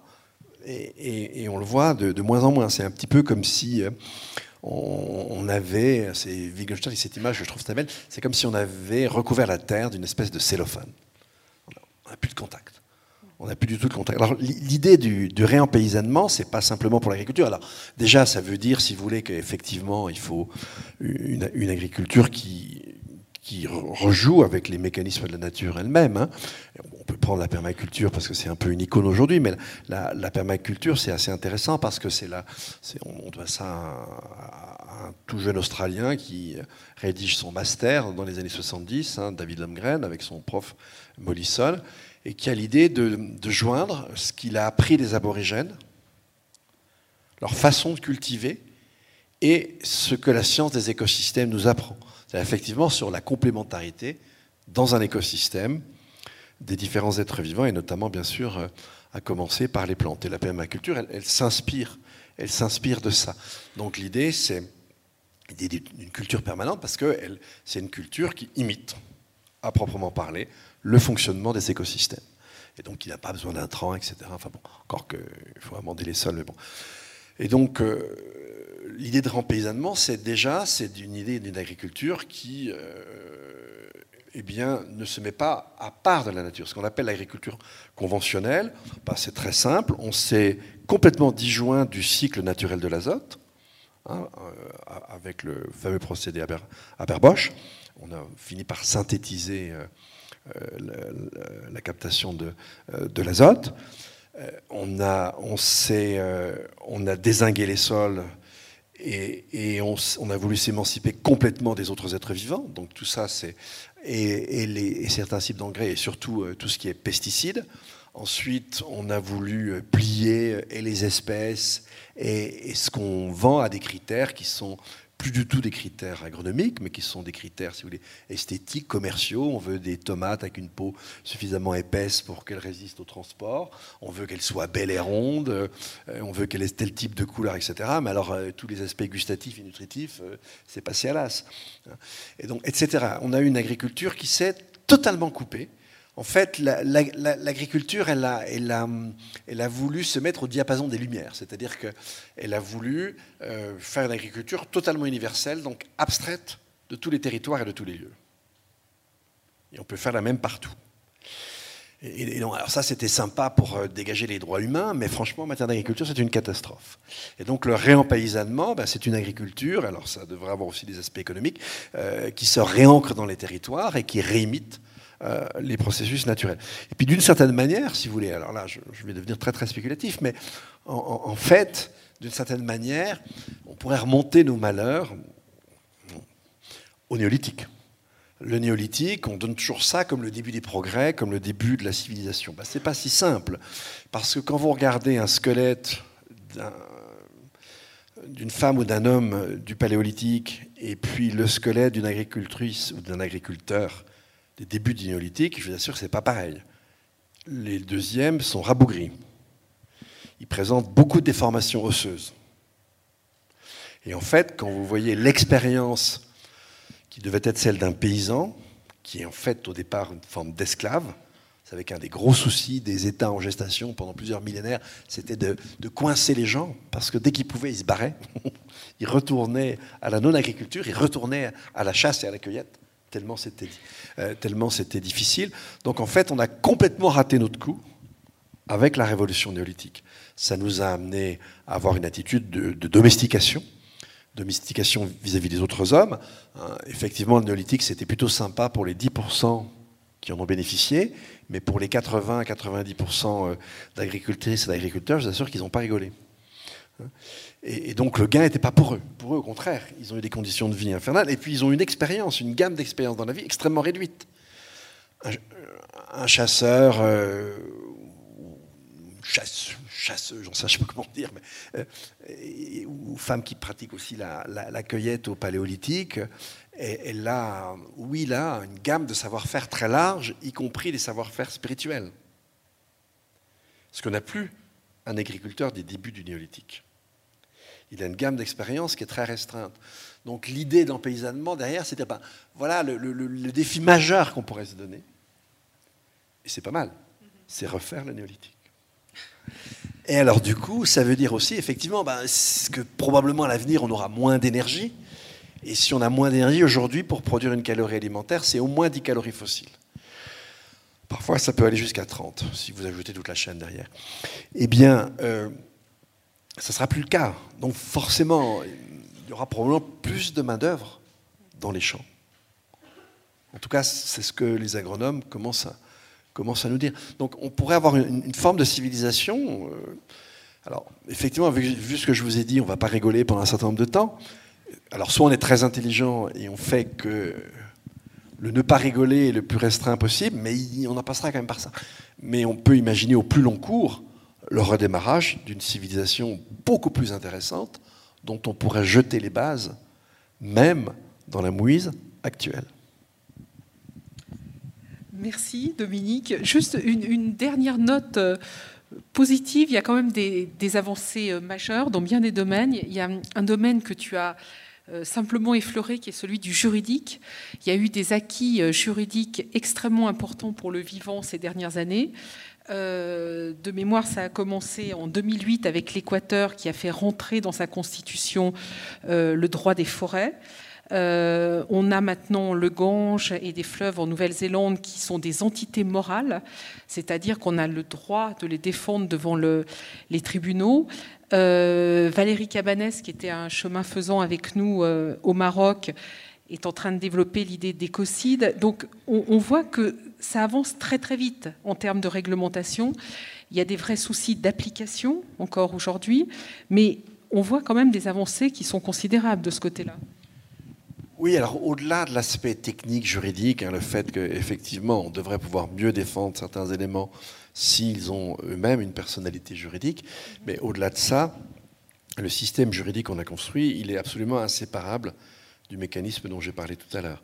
C'est-à-dire effectivement, seuls les êtres humains ont de la valeur, et tout ce qui n'est pas humain, ce ne sont que des choses, c'est-à-dire que des ressources destinées à être transformées, supprimées, exploitées. Et donc, effectivement, dans cet univers-là, seuls les êtres humains peuvent avoir des droits. Si maintenant on commence à prendre conscience de notre unité avec le vivant, si l'on commence à prendre conscience, bah, peut-être que euh, l'idée de pensée est plus large que l'idée qu'on s'en fait avec des représentations liées à un système cérébral, etc. Bah, on rentre dans un ordre complètement différent et on peut imaginer effectivement de donner un statut, alors pas forcément euh, de sujet plaignés de droit, mais donner un statut juridique à des entités. Et alors, on va commencer par des entités importantes, le, fleuve dont tu parlais, la Vangoni, euh, euh, chez les Maoris, euh, tel glacier en Inde, telle rivière, etc. Et, on voit très, et même d'ailleurs dans la loi française, hein, quand en novembre 2016 on a vraiment entériné la, question du préjudice écologique, en droit français, un préjudice écologique, c'est un préjudice qui ne touche ni une personne ni un bien approprié par une personne. Donc même actuellement en droit français, on a, des, on, a déjà une esquisse, petite esquisse euh, de, droit à la nature. Mais en, fait, si effectivement euh, notre manière de nous insérer dans le monde change complètement, ben, l'idée de droit à la nature qui pouvait paraître absurde va en quelque sorte s'imposer. Et puis on pourrait espérer euh, qu'elle permette une meilleure défense des non-humains, puisque vu l'état dans lequel ils sont aujourd'hui, euh, on, peut difficilement dire que notre actuel système juridique est vraiment suffisant pour défendre nos propres conditions de vie et même d'habitabilité de cette planète. Merci Dominique.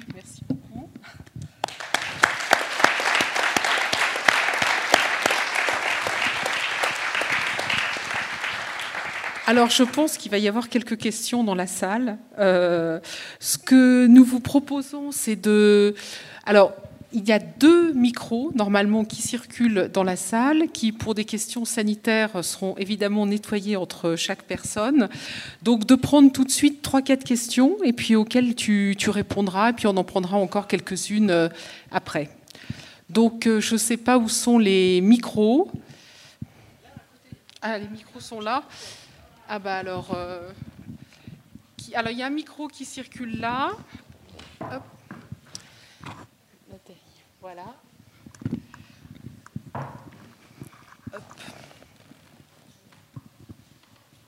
Est-ce qu'il fonctionne?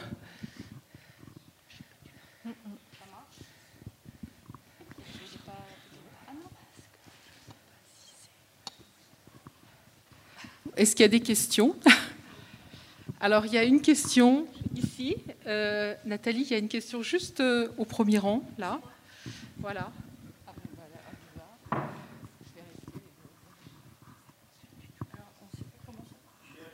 Il est allumé. C'est bon? Oui. Bonsoir. Alors, euh, moi, j'ai écouté une conférence, je crois que c'est Arthur Keller, mais je ne suis pas très, très sûre. Hein. Et il avait émis l'idée que pour les gens qui consommaient plus, puisqu'on a plus d'argent, on consomme plus, c'était pour les, ressources type l'eau, c'était de faire gratuit pour euh, ce qui est la consommation pour boire, et après, plus c'était riche, plus tu consommais, plus c'était cher. Et donc celui qui avait une piscine, il payait son mètre cube d'eau 50 fois plus que celui qui devait juste boire. Et je trouvais que l'idée était pas mal. Voilà, si on pouvait faire la même chose sur les énergies. Qu'en pensez-vous? Ah ben, Je trouve que c'est une idée excellente. Alors, euh, Arthur, j'aime bien Arthur, hein. je connais bien. Mais c'est une idée qui date hein, déjà. C'est une idée qu'on a commencé à formuler probablement fin des années 90, début des années, euh, des années 2000. C'est effectivement de graduer les prix pour certains biens en fonction de leur niveau de consommation.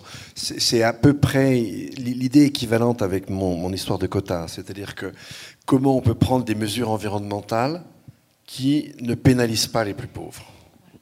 Et c'est la même idée. Hein, c'est ça cette idée. C'est-à-dire qu'effectivement, pour couvrir les besoins essentiels, on, peut même on va imaginer un prix très très bas. Pas forcément la gratuité, parce que la gratuité peut impliquer du, gaspillage, mais un, prix très bas. Et, en, fait, c'est. Euh, comment dire on, va fixer un certain quota, on va dire ce quota, ça correspond à l'usage, par exemple, d'une famille avec tant d'enfants dans une maison. Donc quand on est dans l'usage standard, ben là, euh, le mètre cube est très peu cher. Et puis dès qu'on commence à augmenter dans la consommation des, mètres cubes, ben là, on a le prix qui explose. Oui, ça c'est très C'est la même chose pour, euh, pour l'électricité et pour, euh, pour, plein de choses. Hein. Alors on pourrait, on pourrait faire ça pour beaucoup de choses. C'est, ça, ça, pourrait être un équivalent au quota d'ailleurs, hein, de façon générale. on pourrait appliquer ce système pour beaucoup, beaucoup de choses. Et effectivement, ça serait une... c'est la même idée. Hein. L'idée, c'est de pénaliser. Alors là, on pénalise, on n'interdit pas. Euh, on pénalise. On pénalise par le prix les surconsommations. Dans, euh, alors, pour un certain nombre de choses, ça n'a pas la même efficacité. Parce que vous avez des gens qui sont très très très riches. Et donc, alors que les quotas, si vous voulez, euh, les quotas, de certaine manière, c'est assez solidaire. Et là, en fait, euh, c'est chez Wilkinson que j'ai appris ça, un spécialiste anglais de la, santé publique, mais il rappelle, si vous voulez, que le, rationnement en Angleterre a été quelque chose de fondamental. En France, c'était très mal vécu, il y a eu plein de tricheries. En Angleterre, pas du tout, parce que de toute façon, euh, il n'y avait, avait, plus que 3% d'agriculteurs, donc en fait, la plupart des choses qu'ils mangeaient, ça venait du Commonwealth. Et en fait, pendant toute la durée de la guerre, que vous soyez riche ou que vous soyez pauvre en Angleterre, vous avez mangé à peu près la même chose. Vous aviez exactement le même rationnement. Et euh, ça a été un des ciments de la solidarité des Anglais face à l'adversité. Donc oui, je trouve ça très très bien. Et vous savez, euh, en, fait, on peut, on peut mixer aussi les instruments. Hein. Euh, je, je, trouve que, par exemple, pour l'eau, oui, c'est fondamental. Est-ce qu'il faudrait le faire pour tout? Non, parce que ça ne... Pour certaines... Enfin, disons, pour la partie vraiment la plus riche, ça ne dissuaderait en rien. Alors qu'il y a une solidarité plus forte quand vous dit, maintenant, on a chacun on a tous le même plafond. Là, tu n'auras même pas l'argent de te payer tes mètres cubes pour ton énorme piscine. Elle n'a plus de sens aujourd'hui. Quand vous avez en France, encore il y a quelques semaines, 71 départements qui étaient en stress hydrique. La, régulation par l'argent, moi, me semble là insuffisante. Mais, mais de manière générale, c'est une excellente idée. Une autre. Alors, il y a des questions par là au fond.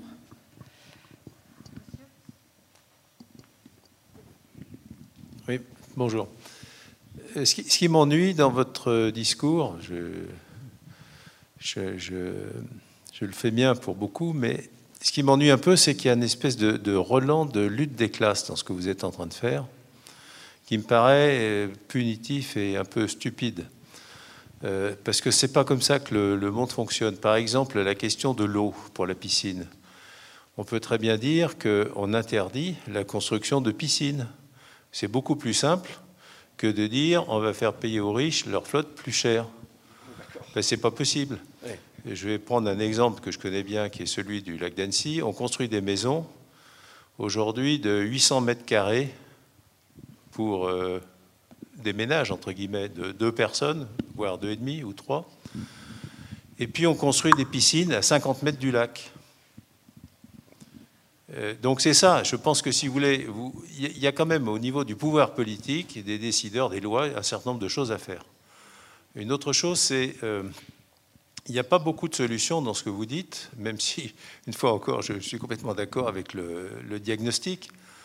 Euh, vous avez parlé de la mobilité tout à l'heure. Ben, bien sûr qu'on bouge peut-être trop, mais pourquoi on, n'agit pas plus sur une mobilité soutenable. Euh, je ne crois pas que, si vous voulez, l'écologie punitive soit la, soit la voie. Je crois qu'au contraire, là, ça va faire discréditer totalement euh, nos aspirations écologiques. Alors, euh, c'est amusant, vous me parlez de, de, lutte des classes. Alors, moi, je suis alors, franchement pas du tout marxiste. Et la lutte des classes, dans un esprit, si vous voulez, marxiste, il ne faut jamais l'oublier, que euh, c'est l'éradication de certaines classes. Et pour ce faire, ça supposait, dans le schéma marxiste, qu'on ait la, possibilité de développer quasi à l'infini les forces productives pour un moment donné, si vous voulez, arriver à dépasser toute division sociale du travail pour faire l'être ce qu'on appelait l'homme générique. Donc ce schéma marxiste de lutte des classes, là franchement, c'est pas le mien. Il est absolument, euh, si vous voulez, anti-écologique, même s'il continue à travailler euh, l'imaginaire des gens. Non, dans un, dans un schéma écologique, vous avez forcément euh, des tâches différentes. Alors après, quand je dis refaire la révolution néolithique, c'est essayer de ne pas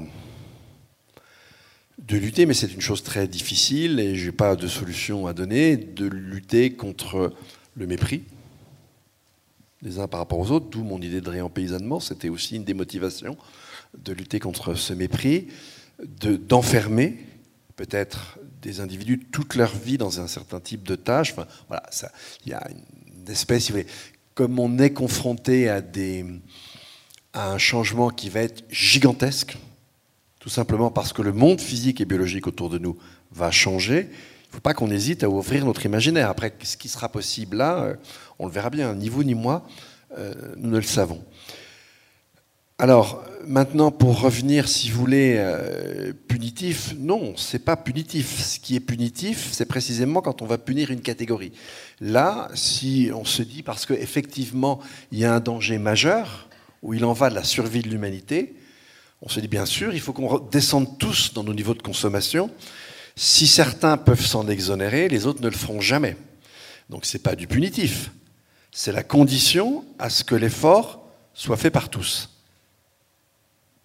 Hein, ce qui n'est pas du tout euh, la même chose. Et dans notre pays, on le dit, ça, ça n'a. Alors on est sans doute très très naïf, ça n'est possible que si ça passe par quelque chose comme un référendum. Parce qu'effectivement, c'est très exigeant. Et donc, si euh, on ne pourrait le mettre en place que si on avait affaire à une population qui le comprend, qui le comprenne plus exactement. Euh, c'est peut-être une illusion, je n'en sais rien. Mais en tout cas, c'est toute la difficulté avec, euh, si vous voulez, un schéma écologique de la société, c'est que là, il vous est absolument nécessaire de savoir et de comprendre pourquoi telle ou telle chose doit changer. Il faut que ça s'impose d'une certaine manière lorsqu'on a certaines connaissances avec une forme d'évidence. Sinon, on n'y arrivera pas. Et pour que cette forme d'évidence puisse se déployer, il faut qu'il y ait euh, certaines conditions euh, euh, d'égalité. Alors maintenant, entendons-nous bien, ce sont les consommations matérielles qui sont limitées. Ça ne veut pas dire que vous aurez une société qui sera par ailleurs, par rapport aux autres choses, égalitaire. Il faut faire très attention. C'est un aspect. Ce qui détruit, oui. Mais vous avez toutes sortes d'activités qui ne sont pas destructrices. Vous avez une richesse patrimoniale, etc. Enfin bon, voilà. C'est, on rentre dans un schéma un peu plus complexe de la société et qui a l'immense fragilité de présupposer des citoyens sachant et acceptant, lorsque on ne voit pas d'autre solution, l'effort. Alors ça, vous allez me dire, c'est peut-être pas le cas aujourd'hui, mais en tout cas, les difficultés vont être telles que, si, si on n'arrive pas à passer, même si c'est pas plus gros que le chat d'une aiguille, si on n'arrive pas à passer par ça, on risque d'avoir des sociétés, alors dans le genre punitif, qui vont être terriblement punitives. Hein, c'est-à-dire, c'est du genre Mad Max. C'est du genre Soleil Vert. Par rapport à l'avenir, j'ai bien peur qu'on ait affaire à ça. Soit on se laisse aller, soit on se laisse gruger. Et en fait, vous avez une minorité qui va imposer un ordre très dur à une grande majorité en se faisant aimer d'elle. C'est exactement ce qui se passe aujourd'hui aux États-Unis, c'est ce qui se passe chez Erdogan, euh, c'est ce qui se passe dans pas mal d'endroits. Et puis vous avez des sociétés plus justes, reposant sur la conscience et le savoir. En tout cas, il me semble que ça vaut la peine d'essayer de se battre pour ça. Mais on n'est pas sur un égalitarisme absolu, on n'est pas sur la punition d'une catégorie de gens, parce que cette histoire de quotas, il est clair qu'après, ça va, pour certaines consommations, si vous devez redescendre à 0,8 planètes, alors qu'on est en moyenne en France à 2 planètes 7, eh bien, même si dans un premier temps, effectivement, c'est certaines catégories qui vont avoir un impact plus important, au bout d'un certain temps, c'est tout le monde. Mais je vous l'ai dit, ça ne marche que si on l'accepte. Et quand vous regardez le comportement aujourd'hui d'une part non négligeable de la jeunesse, vous regardez le, mouvement pour le, je crois c'est le réveil écologique, le mouvement des, étudiantes et des étudiants. Ce sont des étudiants de grandes écoles à la française, pour beaucoup, dans ce mouvement, qui disent Moi, je n'accepte plus un salaire mirobolant si la condition à mon salaire, c'est de participer à la destruction générale. Donc vous avez déjà une partie des élites, des futures élites, qui acceptent de faire ça. Et quand vous regardez aussi aujourd'hui, alors c'est pas du tout pour euh, décrier euh, les paysans traditionnels, surtout pas. Ils ont été, pour certains d'entre eux, hyper inventifs aussi. Mais vous avez aussi des gens très diplômés qui décident de retourner à la terre aujourd'hui. Et en France, c'est pratiquement une installation sur deux. donc en fait, ça peut paraître naïf, délirant, mais on voit bien que là, on rentre dans une période très très particulière à laquelle l'humanité n'a jamais été confrontée. Les gens commencent un petit peu à le sentir, mais je peux vous assurer, dans les 20 ans qui viennent, le degré de difficulté auquel nous sommes confrontés va augmenter de façon très notable et de façon relativement sensible par tout un chacun. Et donc ça, me semble-t-il, ça crée une donne nouvelle. Et on peut imaginer avoir des comportements qui ne seront pas les comportements auxquels la modernité nous a habitués. En tout cas, ce n'est pas absurde que de le penser. C'est l'avenir qui nous dira si c'est une pure illusion ou si ça avait un sens. Pour le moment, j'ai la faiblesse d'y croire.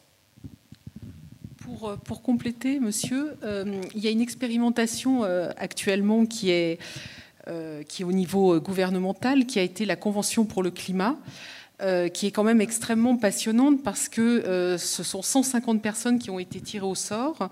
Et quand vous mettez pendant six mois 150 personnes tirées au sort avec des experts qui peuvent prendre le temps de comprendre le diagnostic, de comprendre ce qui se passe, ils ont émis 149 propositions.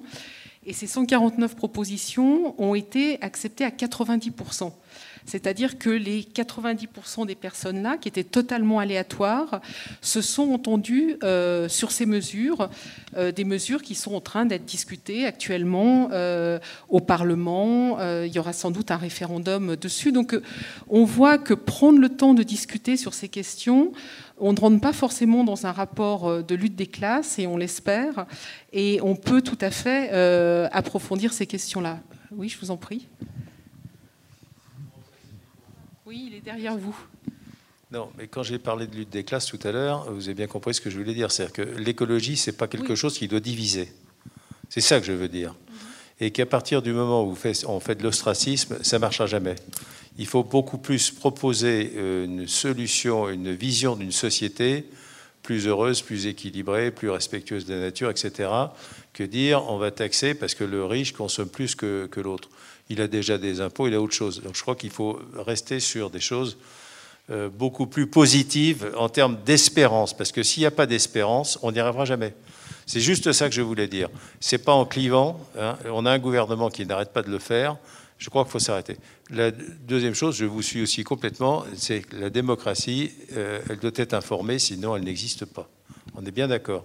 Alors comment est-ce qu'on fait pour informer les gens sur quelque chose dont vous avez dit tout à l'heure vous-même que finalement on n'y croit pas et on s'en fout, parce qu'en tout cas les politiques, parce que c'est pour dans 30 ans et que mon mandat, la seule chose qui m'intéresse, c'est une vision à court terme, j'ai 5 ans pour remettre le, pour repartir aux élections.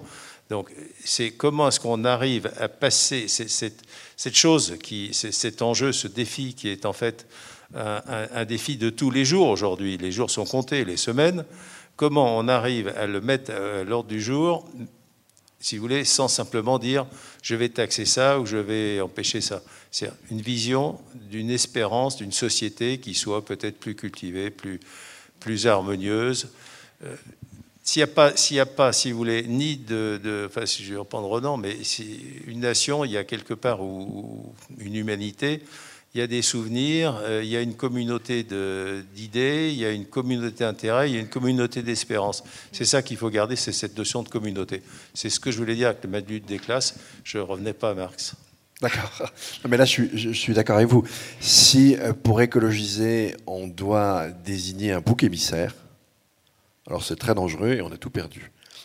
Et quand justement je vous parlais de quotas, je vous disais bien que précisément c'est tout le monde qui petit à petit allait entrer dedans. Donc c'est pas une catégorie particulière. Alors évidemment, comme on commence haut puis qu'on va descendre, ben voilà, ceux qui avaient l'habitude de consommer plus euh, seraient plus touchés. Mais au bout du compte, c'est un mouvement général. Il ne s'agit pas de désigner euh, un bouc émissaire. Mais je voulais juste rajouter quelque chose à ce que tu as, dit, Corinne, parce que c'est important dans la Convention citoyenne. En, fait, alors on, on, tire les gens au hasard, puis après il y a des gens qui acceptent, des gens qui refusent.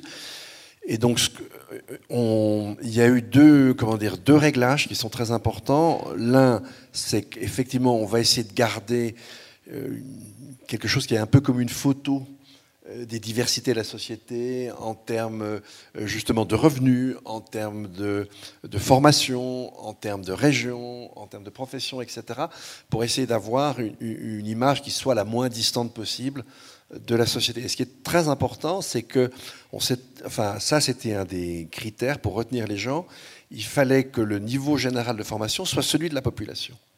Et c'est ça que je trouve très intéressant dans euh, la Convention citoyenne, c'est que euh, vous avez en petit euh, tout l'arc de la société, et comme tu l'as souligné, ils ont réussi à s'entendre sur des mesures qui allaient les impacter eux-mêmes. Ça, c'est très intéressant. Et, euh, de façon effectivement relativement, enfin, même pas relativement, de façon consensuelle. Il y avait juste les 28 heures qui ne faisaient pas consensus, les 149 autres faisaient consensus parmi les, les, 150. Donc ça, je trouve que c'est très intéressant. Et ça montre bien, si vous voulez, qu'une une convention de ce type-là, c'est une réunion de citoyens à, qui vous donnez l'occasion de se former sur un certain nombre de sujets, sont capables de s'entendre, d'arriver à un consensus, pourtant sur des mesures qui vont, dans un premier temps, avoir un impact avec des choses qui, peuvent être, dans un premier temps, gênantes par rapport à des habitudes que l'on a prises, que l'on a contractées. Donc ça, je trouve c'est très rassurant sur l'esprit démocratique d'une société. Alors qu'au Parlement, euh, vous finissez par avoir une surpondération de certains intérêts. Et du coup, une disreprésentation qui est quand même relativement forte. Et c'est pourquoi vous avez une abstention aussi, aussi importante. Donc là, là, on a aussi une façon de... Euh, pour moi, ça, ça, ne, comment dire, ça ne délégitime pas, attention, la démocratie représentative, mais on voit bien qu'on est dans des sociétés trop complexes pour n'avoir que ce jeu-là. On a besoin de formes de contre-pouvoir, et une convention comme ça est un contre-pouvoir, je trouve vraiment intéressant. Alors, euh, on va prendre euh, encore une question, et puis après, je vous propose en même temps que nos invités euh, montent avec nous, parce que justement, je crois que donner envie, faire rêver, ça paraît extrêmement important. Donc, voilà trois personnalités qui vont aller dans ce sens du futur et d'un meilleur futur. Donc, je vous laisse monter tranquillement pendant que nous prenons la dernière question. Oui, alors euh, en fait c'était juste pour apporter un petit éclairage par rapport à la Convention euh, citoyenne, euh, puisque j'ai rencontré Grégoire Frati il y a deux semaines à un événement à Caen. Et bon, c'est pas 90% des mesures qui sont adoptées par le gouvernement, hein, c'est 40%.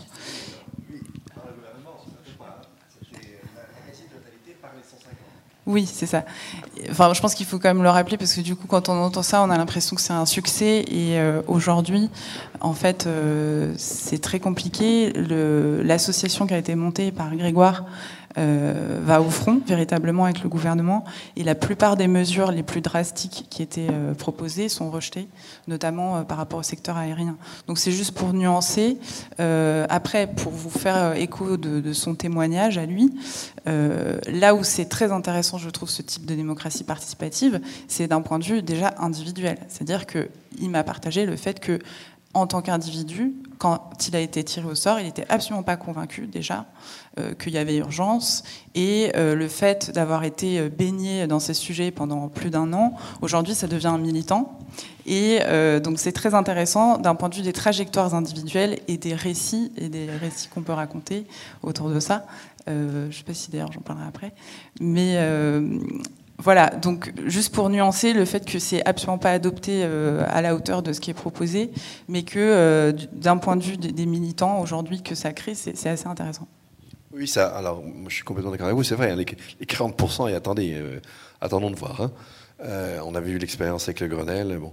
Donc, ça, tout, à fait d'accord. Mais l'expérience de chacun, vous avez, vous avez raison. Hein, c'est même quasiment une métamorphose des citoyens. Et du coup, l'important, c'est l'intérêt de, multiplier ce genre d'expérience à des échelles géographiques différentes, ça vous donne une qualité de démocratie, un enrichissement, et, ça renvoie à ce que je disais tout à l'heure, c'est-à-dire que c'est une acquisition de savoir. Et ça, c'est fondamental par rapport à nos, sujets. Et en général, c'était déjà le cas des, gens qui avaient participé à des conférences des citoyens, déjà celle de 98, hein, ça remonte.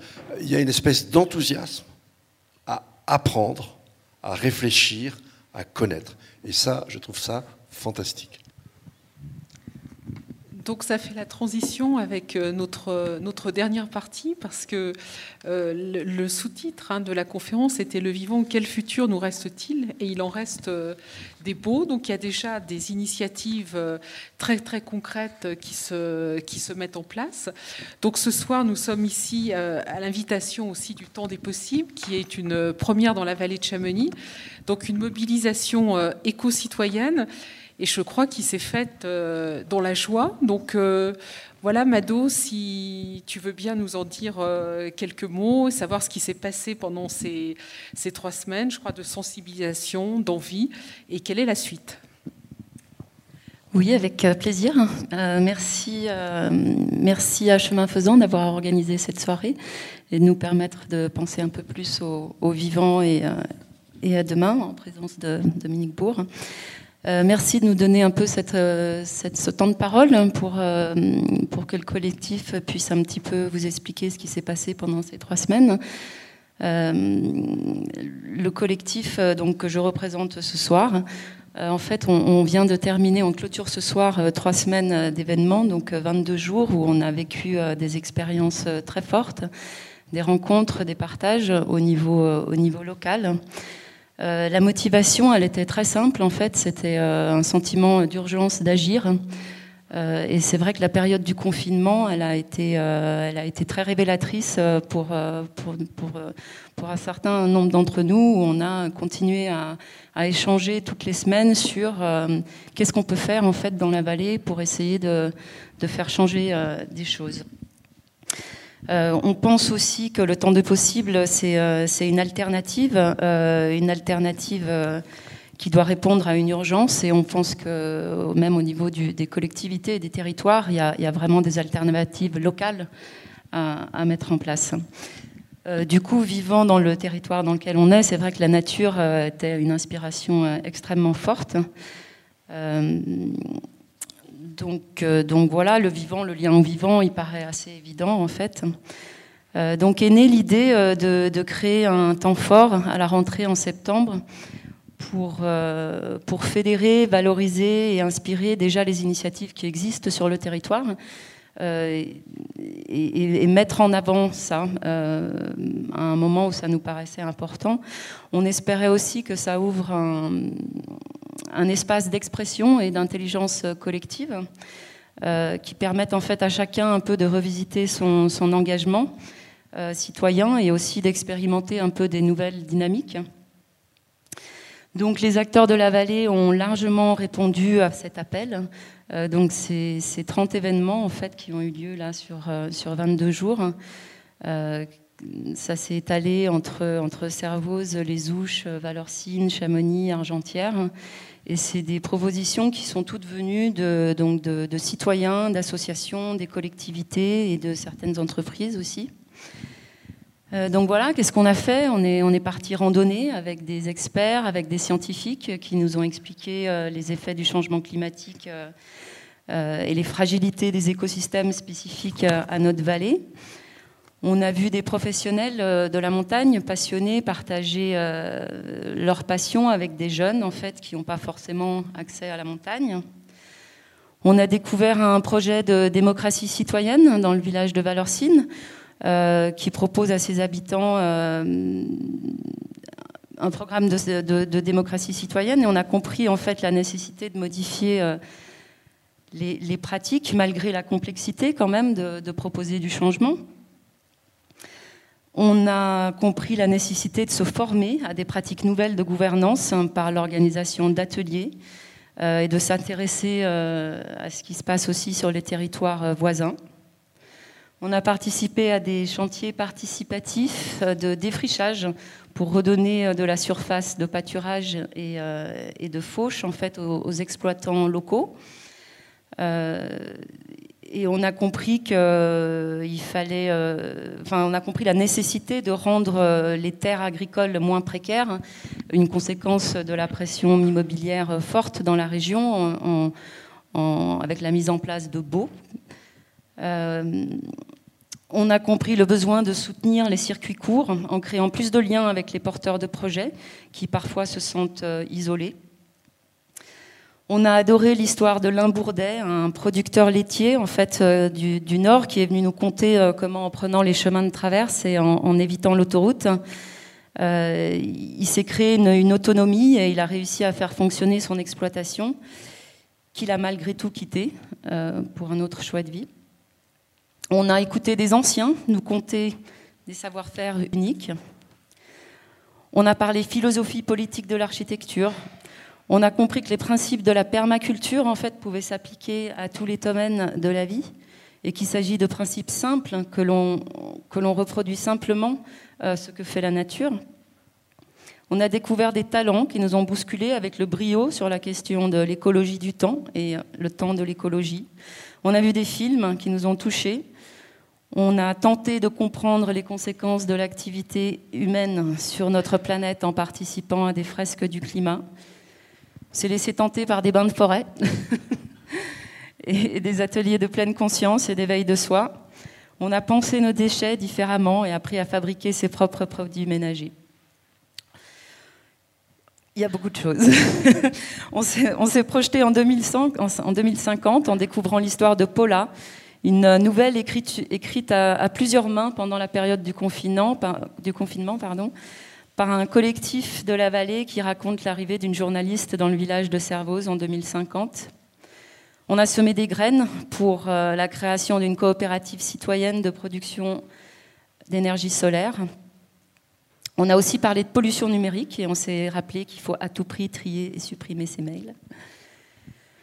On a vu naître des nouvelles initiatives lors de la votation cet après-midi. Voilà, donc 22 jours particulièrement riches euh, notre proposition pour, euh, l'avenir est de s'inscrire dans la continuité en fait de, ce qui a été réalisé cette année et de réunir les forces vives, créatrices et solidaires de la vallée en essayant d'impliquer un maximum les jeunes sur cette année qui va venir et de continuer à développer des projets pour, pour améliorer le monde de demain avec de l'innovation, de l'émotion, de la diversité et du sens.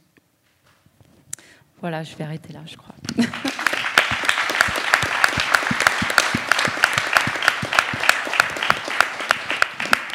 Merci Mado. Donc ça s'est fait, je crois, dans la joie, hein, toutes ces, initiatives. Alors, je voulais donner la, parole à Ulysse Robac. Donc, euh, Ulysse, toi aussi, tu es un passionné de montagne. Je crois que tu fais de l'escalade. Tu es aussi euh, dans la compagnie des guides euh, juniors. Enfin, comment ça s'appelle exactement? Alors euh, bonjour à toutes et à tous. Donc c'est le, le groupe Jeune Alpinisme Mont Blanc. Je vous invite à regarder, c'est tout nouveau, euh, surtout pour les, jeunes qui s'intéressent à l'alpinisme. C'est une belle opportunité. Voilà. Voilà, et tu es à Sciences Po Paris, et toi, tu as eu un déclic aussi pendant le confinement. Donc, tu vas nous parler de cette initiative donc, qui réunit des jeunes, et en effet, euh, des jeunes d'abord des universités, et puis des jeunes qui ne sont pas forcément dans l'université non plus. Exactement, donc je vais parler de, tout ça ce soir. Mais avant, bah, vraiment un grand merci à, Chemin Faisant et autant des possibles pour m'avoir invité à, parler de tout ça avec vous ce soir. Donc, je vais vous raconter l'histoire de Déclic. Déclic, c'est une initiative que j'ai cofondée pendant le confinement avec une amie, Lou Garcia, du même master, du master politique environnementale à Sciences Po, qui m'a tout simplement appelé un matin pluvieux aux Ouches. Et elle m'a dit Ulysse, il faut vraiment qu'on fasse quelque chose, on peut, ne peut vraiment pas rester les bras croisés. Vu la situation actuelle, il faut absolument qu'on se bouge. Et en fait, ensemble, tout est allé très vite, ça a été très spontané. On a rassemblé près d'une centaine d'étudiantes et d'étudiants à Sciences Po pour élaborer ensemble des propositions de politique publique concrètes pour un avenir plus écologique et plus solidaire. Donc ça, c'est un peu des grands mots, je dirais. Mais euh, au final, on a travaillé très vite, on a travaillé en ligne. Donc euh, bon, je pense que vous imaginez tous, vous avez tous expérimenté ça, c'est pas si facile. Pendant trois mois, on a travaillé sur, sur 43 propositions bien concrètes euh, qu'on a pu élaborer avec des experts et des acteurs de terrain et qu'on a réussi à publier euh, du coup début juin sur, sur notre site. Donc je vous invite à aller les voir, c'est sur Déclic. Et c'est en fait des propositions qui sont accessibles euh, et plutôt ambitieuses, je dirais. Des propositions qui sont innovantes, parfois minutieuses, des fois idéalistes, mais qui ont le mérite d'exister et qui ont le mérite d'inspirer et de pousser à la réflexion pour le monde de demain. Et on a voulu transformer l'opportunité de la crise de la Covid en une fenêtre de changement, en un moment de réflexion qui nous permet à toutes et à tous de comprendre là où on va. Et aujourd'hui, en fait, on est dans une démarche de valorisation de ces propositions parce qu'elles ont fait leur bout de chemin. Pendant l'été, on a eu l'occasion de, rencontrer Nicolas Hulot, euh, de faire euh, une petite conférence en interne avec lui. On a pu rencontrer des, représentants d'ONG environnementales et d'organisations pour la jeunesse engagée pour le climat. Donc c'était super intéressant. On a aussi pu rencontrer des députés. Et c'est là où on a vraiment réalisé qu'il y avait une opportunité de transformer, de concrétiser toutes ces propositions dans la loi. Donc on va parler de changement, il y a l'opposition, mais il y a aussi la transformation. Et cette transformation, nous, on la porte avec une association qui est devenue notre partenaire, Green Lobby. Je vous invite aussi à aller voir ce qu'ils font, c'est super intéressant. Et on va transformer en fait ces propositions en amendements. Donc en amendements dans des projets de loi, le projet de loi de finances par exemple, qui est actuellement en train d'être examiné à l'Assemblée nationale, mais dans aussi dans le projet de loi climat qui va venir début 2021. Donc tous ces projets, c'est vraiment des actions concrètes pour le futur. Et comme je le disais, c'est pour un avenir qui est beaucoup plus durable, mais comme on en a parlé tout à l'heure lors d'une question, pour un avenir plus juste. Et ces propositions, aujourd'hui, on aimerait aussi les porter avec vous. Parce que l'idée, c'est d'élargir un petit peu. On a fondé des clics de manière très spontanée, comme je vous l'ai expliqué. Pendant trois mois, on a dû travailler avec un groupe assez réduit de personnes.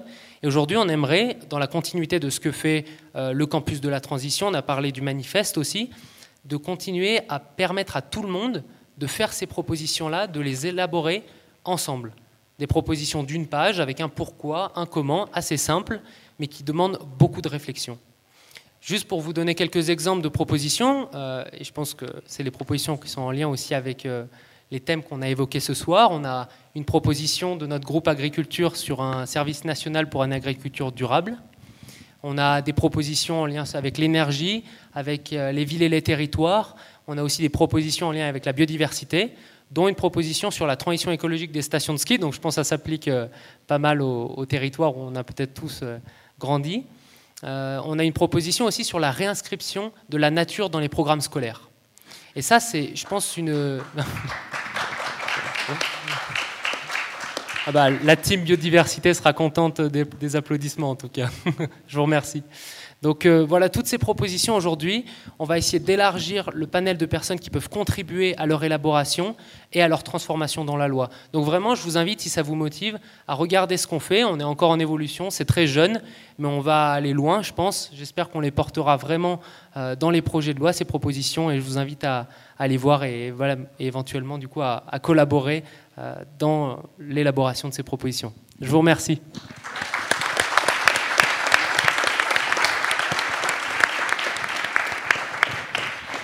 Merci beaucoup, Ulysse. Je suis sûre que vous allez aller loin et on sera content d'aller loin avec vous.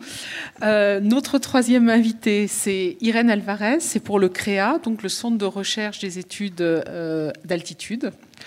Euh, là aussi, c'est une autre approche pour le futur, une autre approche collective hein, sur la science inspirante. Alors, je propose qu'on passe un petit film euh, qui dure 4 minutes parce que ce petit film va, nous permettre peut-être de, comprendre aussi à quel point dans cette vallée de Chamonix, euh, c'est important qu'on ait ces conversations, c'est important que la vallée de Chamonix soit un véritable labo parce que déjà pour une raison très simple, c'est que j'ai découvert ça, hein, que par rapport à l'hémisphère nord, euh, en moyenne, les températures dans la vallée de Chamonix et dans les Alpes euh, augmentent deux fois plus vite. Hein. C'est bien ça.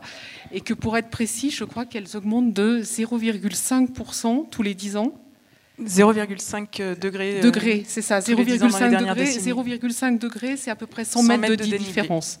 C'est ça, de dénivelé. Donc, si je calcule bien, à peu près dans 80 ans, pour avoir les mêmes conditions euh, climatiques, de température euh, qu'ici, il faudra être à la flégère. C'est à peu près ça. Oui, 1800 mètres d'altitude. D'accord. Donc, euh, d'où l'intérêt. Voilà, d'où l'intérêt quand même d'y réfléchir ensemble. On va envoyer ce, ce, petit film parce que je crois qu'en 4 minutes, il permet de vraiment comprendre quels sont les enjeux ici et d'atterrir dans la vallée.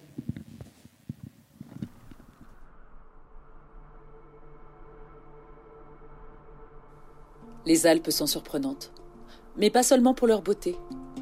Elles nous offrent aussi un regard sur comment le changement climatique pourrait influencer notre futur.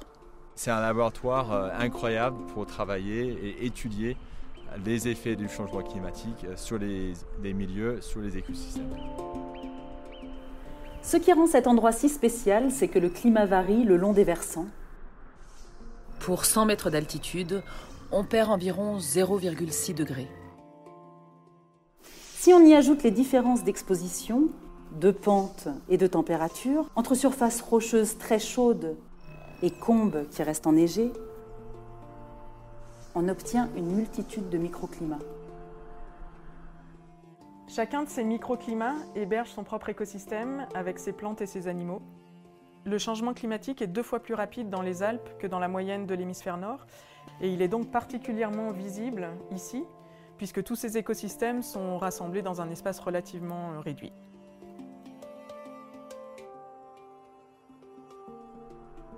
Les températures augmentent, cela entraîne un changement d'enneigement, mais aussi des sécheresses estivales. L'impact est majeur sur le vivant.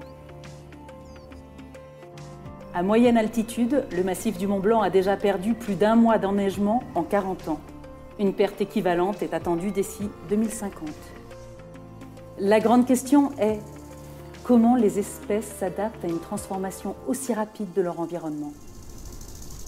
En montagne, tout est histoire d'espace et de temps. Où on s'installe, ou quand on se reproduit, est déterminant pour la survie. Et euh, où et quand sont en train de changer rapidement. Le verdissement du Mont Blanc est un bon exemple de l'évolution de la répartition des espèces les plantes et les arbres sont observés à des altitudes de plus en plus élevées, une remontée de 30 mètres par décennie. Les changements climatiques en cours vont créer des opportunités et des nouveaux habitats pour certaines espèces. Par contre, d'autres espèces, typiquement alpines, risquent d'être défavorisées par la hausse des températures, des sécheresses et la compétition. Pour les animaux, ce déplacement est encore plus important, 100 mètres par décennie le changement des saisons a un impact tout aussi important. Le changement climatique entraîne des, profondes modifications des rythmes saisonniers, c'est-à-dire les dates de floraison, euh, de reproduction, de pente, etc. Ces événements ont tendance à avancer de 2 à 5 jours par décennie pour les plantes et pour les animaux terrestres.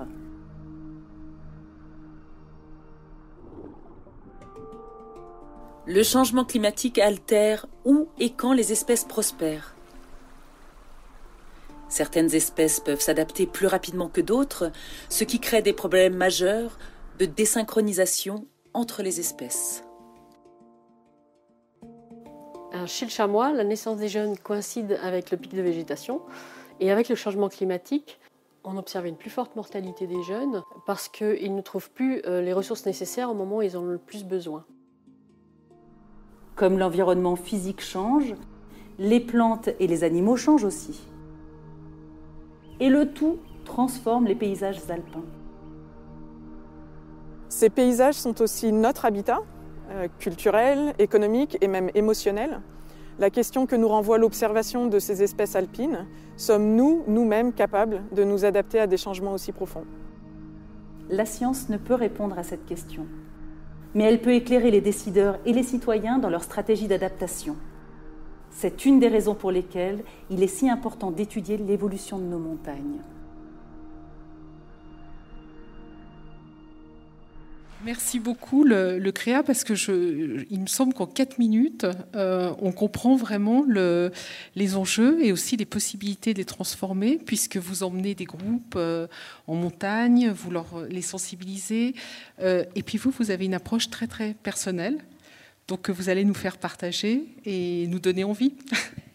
Je, vais essayer, notamment en répondant à la dernière question, sommes-nous capables nous-mêmes de nous adapter? Je vais essayer de vous montrer que biologiquement, on en est capable. Culturellement, c'est tout l'enjeu qu'on discutait. Et effectivement, au CREA, on travaille beaucoup en sciences participatives, qui était une de vos propositions, euh, pour essayer de recréer ce, lien euh, à, la, nature.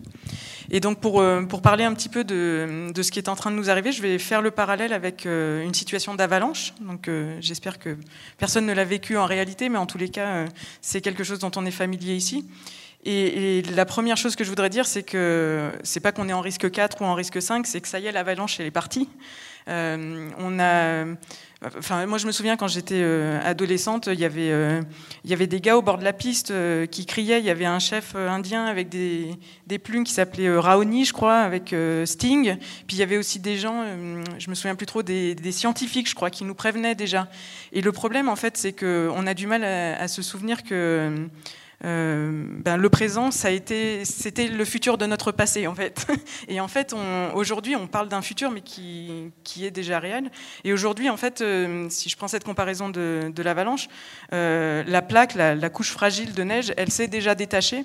Et alors nous, on est un petit peu en bordure encore, donc euh, on sent que ça vacille, mais on voit des gens qui partent dans l'avalanche, mais on sait que c'est parti. Et, là, on a, quand même un choix qui est euh, soit on saute la barre rocheuse, soit on essaye de se mettre euh, dans la pente la plus, douce, et on a encore, on a encore le moyen de, ça. Et, donc vous, vous savez peut-être si vous avez suivi des formations avalanche que la première chose qu'on nous apprend, c'est qu'on a 15 minutes, 15 minutes pour sauver les gens qui ont été enfouis. Euh, et sur ces 15 minutes, en fait, euh, on part pas bille en tête euh, dans l'action, et on prend 3 minutes, on s'arrête on réfléchit. Et les trois choses qu'on nous dit quand on est en cours d'avalanche, c'est un, de respirer, c'est deux, d'observer, voir s'il y a des indices de surface qui nous permettent de repérer les amis qui sont enfouis. Et, et la, troisième chose, c'est on, nous demande de s'organiser, de nous organiser avant d'agir. Et hum, la quatrième chose, c'est on nous, propose d'appeler les secours, mais là, je crois qu'en ce moment, ça capte pas. Donc, euh, il va falloir qu'on se débrouille tout seul. Et, donc, euh, si je reprends ces, trois termes, s'organiser, je pense que c'est vraiment ce que proposait le temps, des possibles. Et il y a d'autres propositions. Euh, et, je pense qu'on peut vraiment s'appuyer sur les principes du vivant, la manière dont la nature s'organise pour, euh, ben pour s'organiser nous aussi. Et je citerai que deux, euh, deux de ces principes, c'est la diversité, donc avoir un maximum d'initiatives différentes. Et la deuxième chose, c'est d'avoir des interactions entre ces, entre ces différentes initiatives, donc euh, d'avoir des flux d'énergie et d'informations entre ces initiatives. Ça, c'est vraiment un des principes de base de fonctionnement des, des écosystèmes. La deuxième chose, c'est l'observation. Et, et, là, ce que je voudrais dire, c'est que je pense que notre regard sur euh, sur le monde, enfin la manière dont on approche le monde doit changer. C'est-à-dire qu'on est à la fois des ingénieurs et des scientifiques, tous autant qu'on est. Euh, et euh, ce que nous propose par exemple Baptiste Morisot, vous trouvez ses livres à, la sortie à la librairie, Landru. Ce qu'il nous propose, c'est de retrouver nos instincts de pisteur, c'est-à-dire que on a évolué en tant que en tant que sapiens par l'observation de ce qui se passait autour des traces, même invisibles, de ce qui se passait dans la nature. On a globalement à peu près tout appris de la nature. Et, aujourd'hui, ce que moi ce que je pense important, c'est d'avoir moins une approche ingénieure de transformation du monde qu'une approche scientifique de transformation de notre perception et de notre compréhension du monde. Et tant qu'on n'arrivera pas à changer notre perception du monde, et notamment du vivant, on, sera dans cette course effrénée en fait à la transformation. voilà le troisième point qu'on nous propose euh, dans une gestion d'avalanche, euh, c'est euh, de respirer. Et, là, je vais me lever puisque je suis également accompagnatrice en montagne, donc je marche, c'est ma déformation professionnelle. et je vais vous proposer en fait de parcourir l'histoire de la Terre. Donc chacun de mes pas fait à peu près un milliard d'années. Celui qui dit que je suis petite, attention. Là, je viens de passer le présent. Voilà. Bon, je pense que je suis allée un peu vite. J'ai fait un excès de vitesse, donc je vais recommencer. Et là, je vais prendre mon petit carton parce que les chiffres, c'est pas pas mon fort. Donc, il y a 4 milliards et demi d'années, la Terre, euh, se forme et euh, à peu près tous les atomes qui nous composent euh, sont déjà là. Donc, c'est-à-dire qu'on n'a rien créé depuis. La, vie n'a fait qu'organiser ces atomes-là, mais ils sont, ils étaient déjà là pour l'essentiel, 97 euh, à ce moment-là. Ensuite, je vais avancer d'un mètre, un milliard d'années. Donc un milliard d'années, c'est la première forme de vie qui apparaît, les, bactéries, euh, ou les micro-organismes en général. En tous les cas, c'est le plus loin qu'on puisse remonter dans, l'histoire de, la Terre, mais il y a peut-être eu euh, des formes de vie avant. et ces bactéries, elles sont importantes, on, on les porte encore en nous, c'est-à-dire qu'on en est issu, génétiquement, mais on les a aussi intégrés dans notre patrimoine génétique. Par exemple, ce qui nous permet de respirer et d'utiliser la respiration et l'oxygène comme véhicule de l'énergie, c'est une bactérie qu'on a intégrée dans nos cellules. Et on a même intégré, enfin, elle conserve sa propre ADN dans nos cellules. Donc nous-mêmes, on, est, euh, on est des êtres symbiotiques en fait. Donc voilà, ensuite, je vais avancer de 2,74 m à peu près. Voilà, là on est il y a 760 millions d'années. Et là existe, euh, donc l'univers est uniquement aquatique, et là apparaissent euh, les éponges. Donc les éponges, c'est la plus vieille forme de vie euh, qui subsiste encore, dont on a les descendants. Donc, enfin, on pourrait avoir une pub, je ne sais pas, Spontex, maison fondée 760 millions d'années avant Jésus-Christ, vue à la télé. je pense que ça, claque. donc voilà, c'est les, les éponges. Ensuite, je vais avancer de 56 cm, à peu près, 200 millions d'années. Donc il y a 200 millions d'années, les fleurs, les mammifères apparaissent. Les mammifères, euh, ce n'est pas des éléphants, hein, c'est des tout petits mammifères à l'époque. Et on est en plein boom pétrolier. C'est-à-dire que c'est à ce moment-là que se forment toutes les réserves de pétrole, de charbon, etc. qu'on utilise aujourd'hui. Donc il y a à peu près 200 millions d'années. Après, je vais avancer de 19,7 cm. On va dire ça. Voilà, donc là, on est il y a 3 millions d'années. Et là, c'est euh, le moment où le Mont Blanc euh, apparaît. C'est aussi le moment où Lucie, euh, vous savez, l'australopithèque qu'on a découvert à l'école, apparaît. Alors après, attention, on va être dans des mouvements de Qigong, hein, on est dans, du micro-mouvement. Donc, il me reste 3 mm à parcourir, en fait, jusqu'à aujourd'hui. donc il y a 60 000 ans, là j'avance de, de 2,94 mm, vous avez bien vu. Euh, donc là, 60 000 ans, euh, ben, c'est Sapiens euh, quitte, c'est-à-dire nous, hein, c'est aussi Trump, Poutine, voilà. donc là, on, quitte l'Afrique. Et on quitte l'Afrique, on croise Néandertal. Et la semaine dernière, il y a une étude assez intéressante qui est, qui est sortie dans la revue Nature. Apparemment, ce seraient des gènes qu'on aurait hérités de Néandertal qui nous rendraient vulnérables aux formes les plus graves de Covid. Donc ça veut dire, et je trouve que c'est une illustration de l'évolution qui est hyper intéressante, c'est-à-dire que quand on est sorti d'Afrique, on s'est mélangé avec les hommes de Néandertal et on a pris euh, par sélection naturelle. Hein, la sélection naturelle, globalement, c'est euh, si vous arrivez à, vous, euh, à vous adapter et à vous reproduire avant de mourir, ben, vos gènes sont sélectionnés. Donc tous ceux qui ne se sont pas reproduits avant de mourir, globalement, leurs gènes ont été, euh, ont été écartés.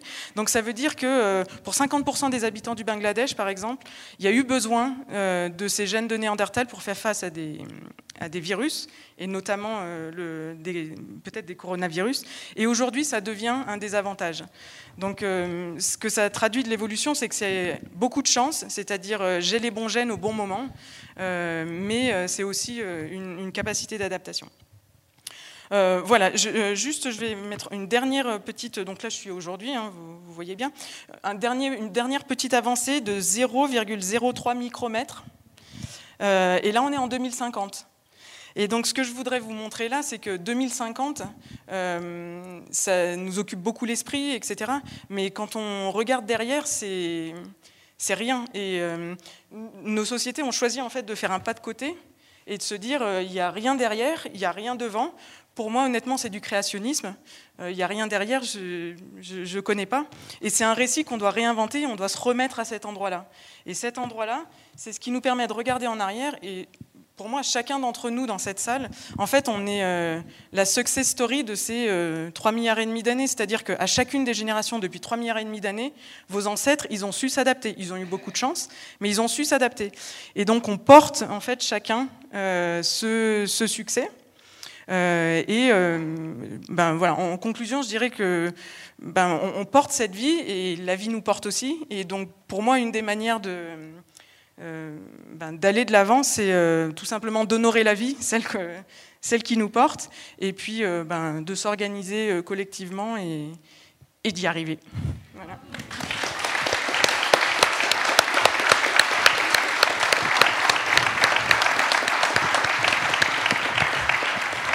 Merci beaucoup Irène. Peut-être qu'il y a des questions dans la salle avant que nous terminions pour une question collective ou une question à l'un des intervenants? Est-ce que quelqu'un a envie d'intervenir?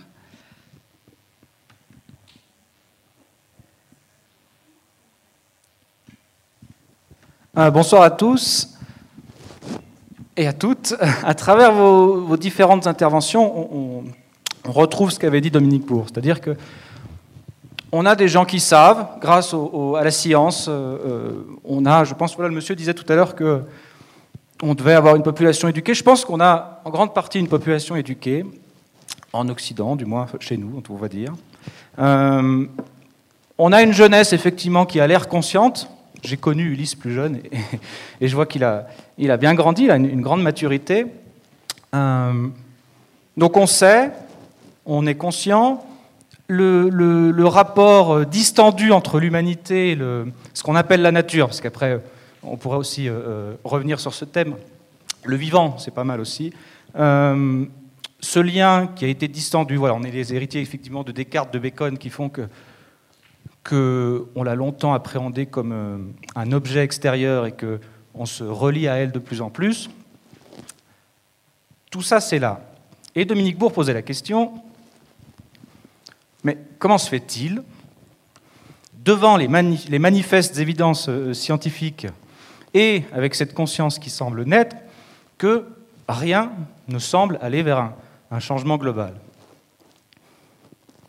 Ben moi, il y a un, mot que j'ai pas beaucoup entendu ce soir, et voilà, je ne m'écoute plus, mais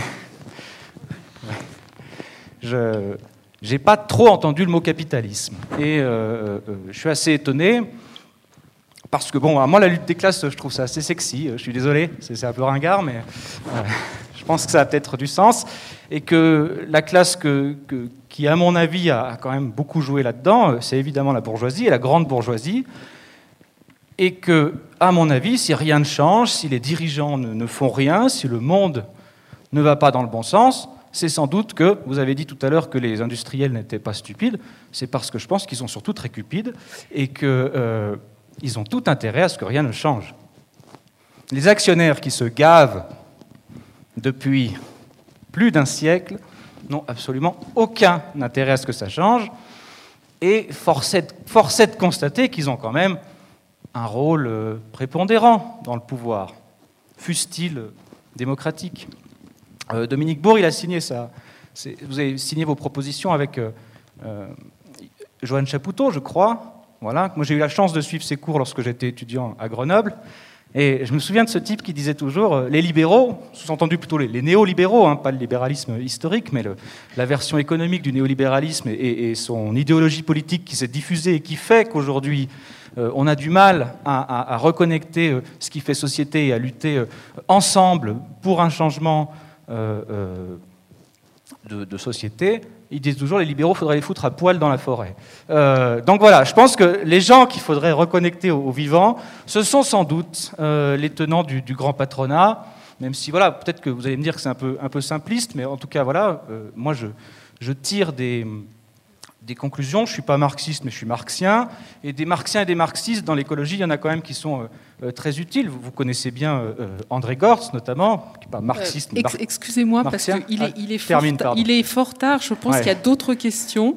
Donc, si vous pouviez simplement synthétiser votre question, s'il vous plaît je pense que c'est quand même pas mal de temps en temps qu'on puisse exprimer une pensée politique un peu radicale dans, ce genre de, débat. Mais voilà. Donc voilà, je terminerai là-dessus. Il y a des, marxistes, des marxiens, des anarchistes et compagnie qui ont pas mal à dire sur l'écologie.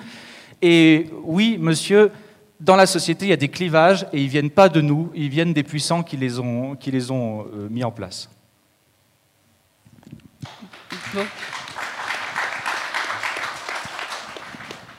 Euh, je n'ai pas entendu la question. Peut-être qu'il y a d'autres euh, questions dans la salle.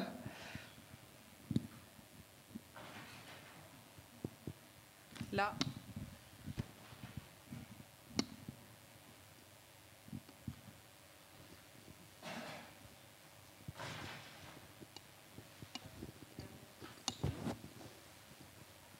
Merci. On prend juste une ou deux questions et je pense qu'on va s'arrêter puisqu'on s'était donné jusqu'à maximum 22h30. Donc vraiment, si on prend les deux dernières questions.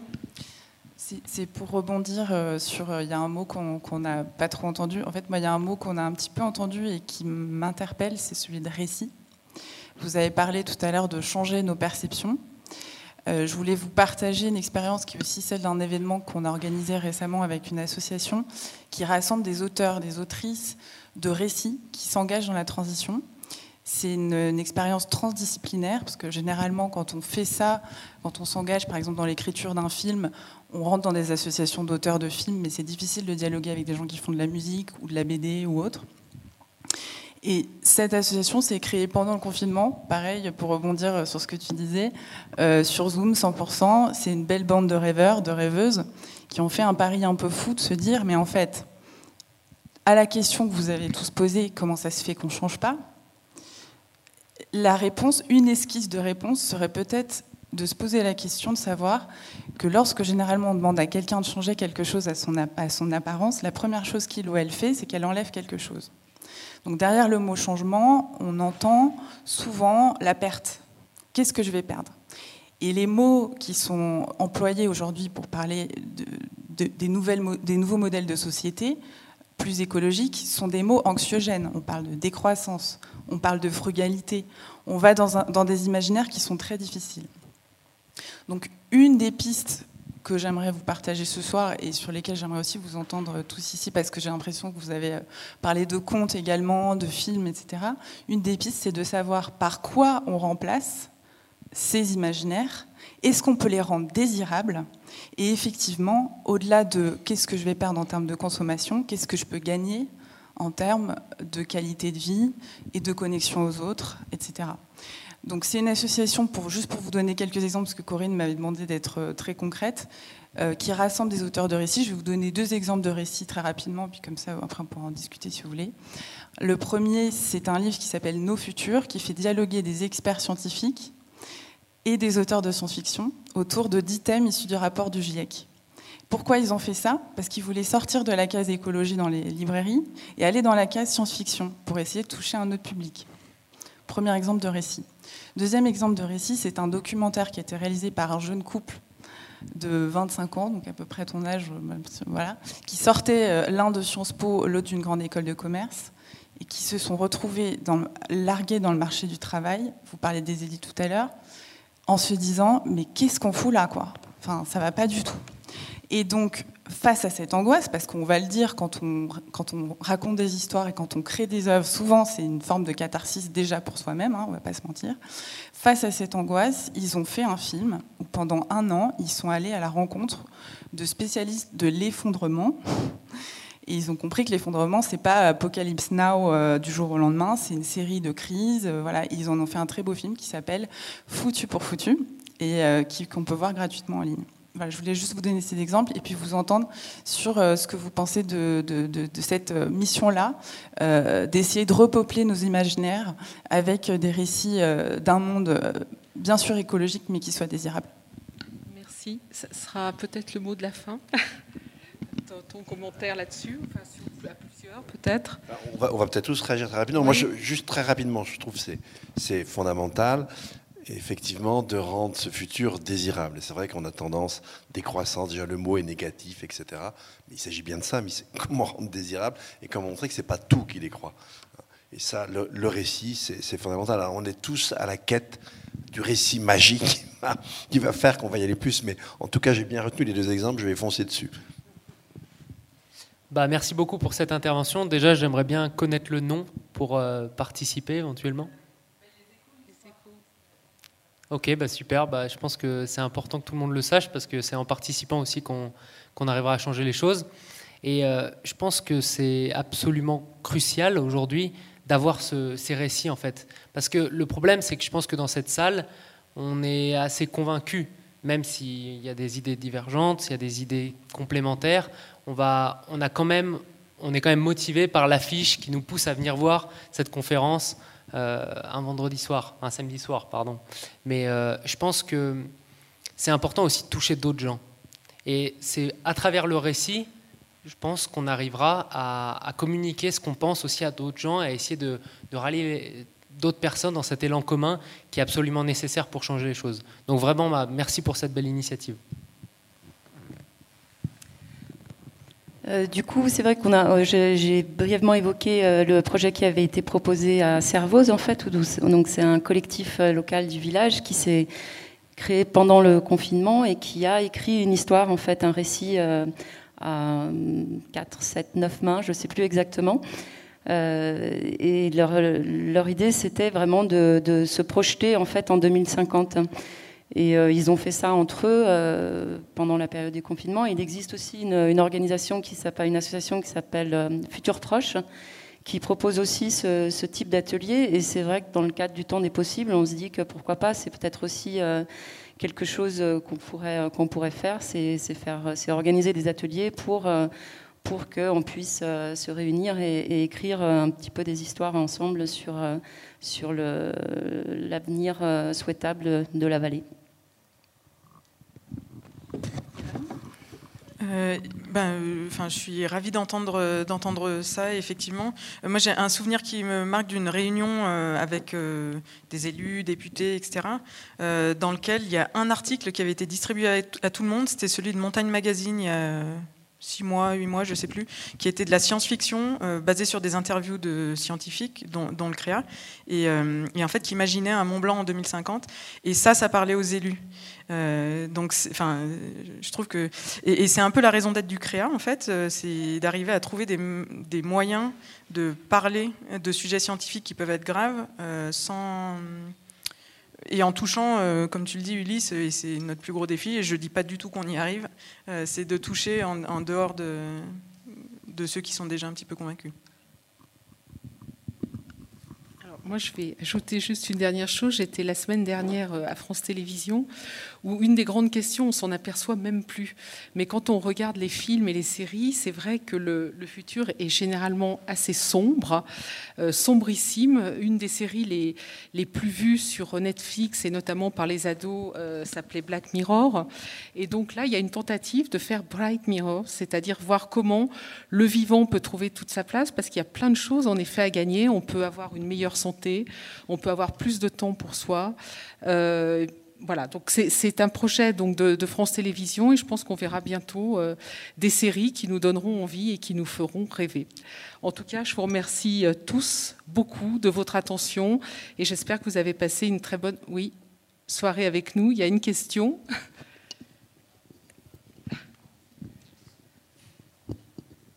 Ce sera la toute dernière. Ouais, je voudrais juste pas finir sur une petite note de frustration parce que je trouve que l'intervention du jeune homme était très intéressante et méritait tout autant un commentaire que l'intervention suivante.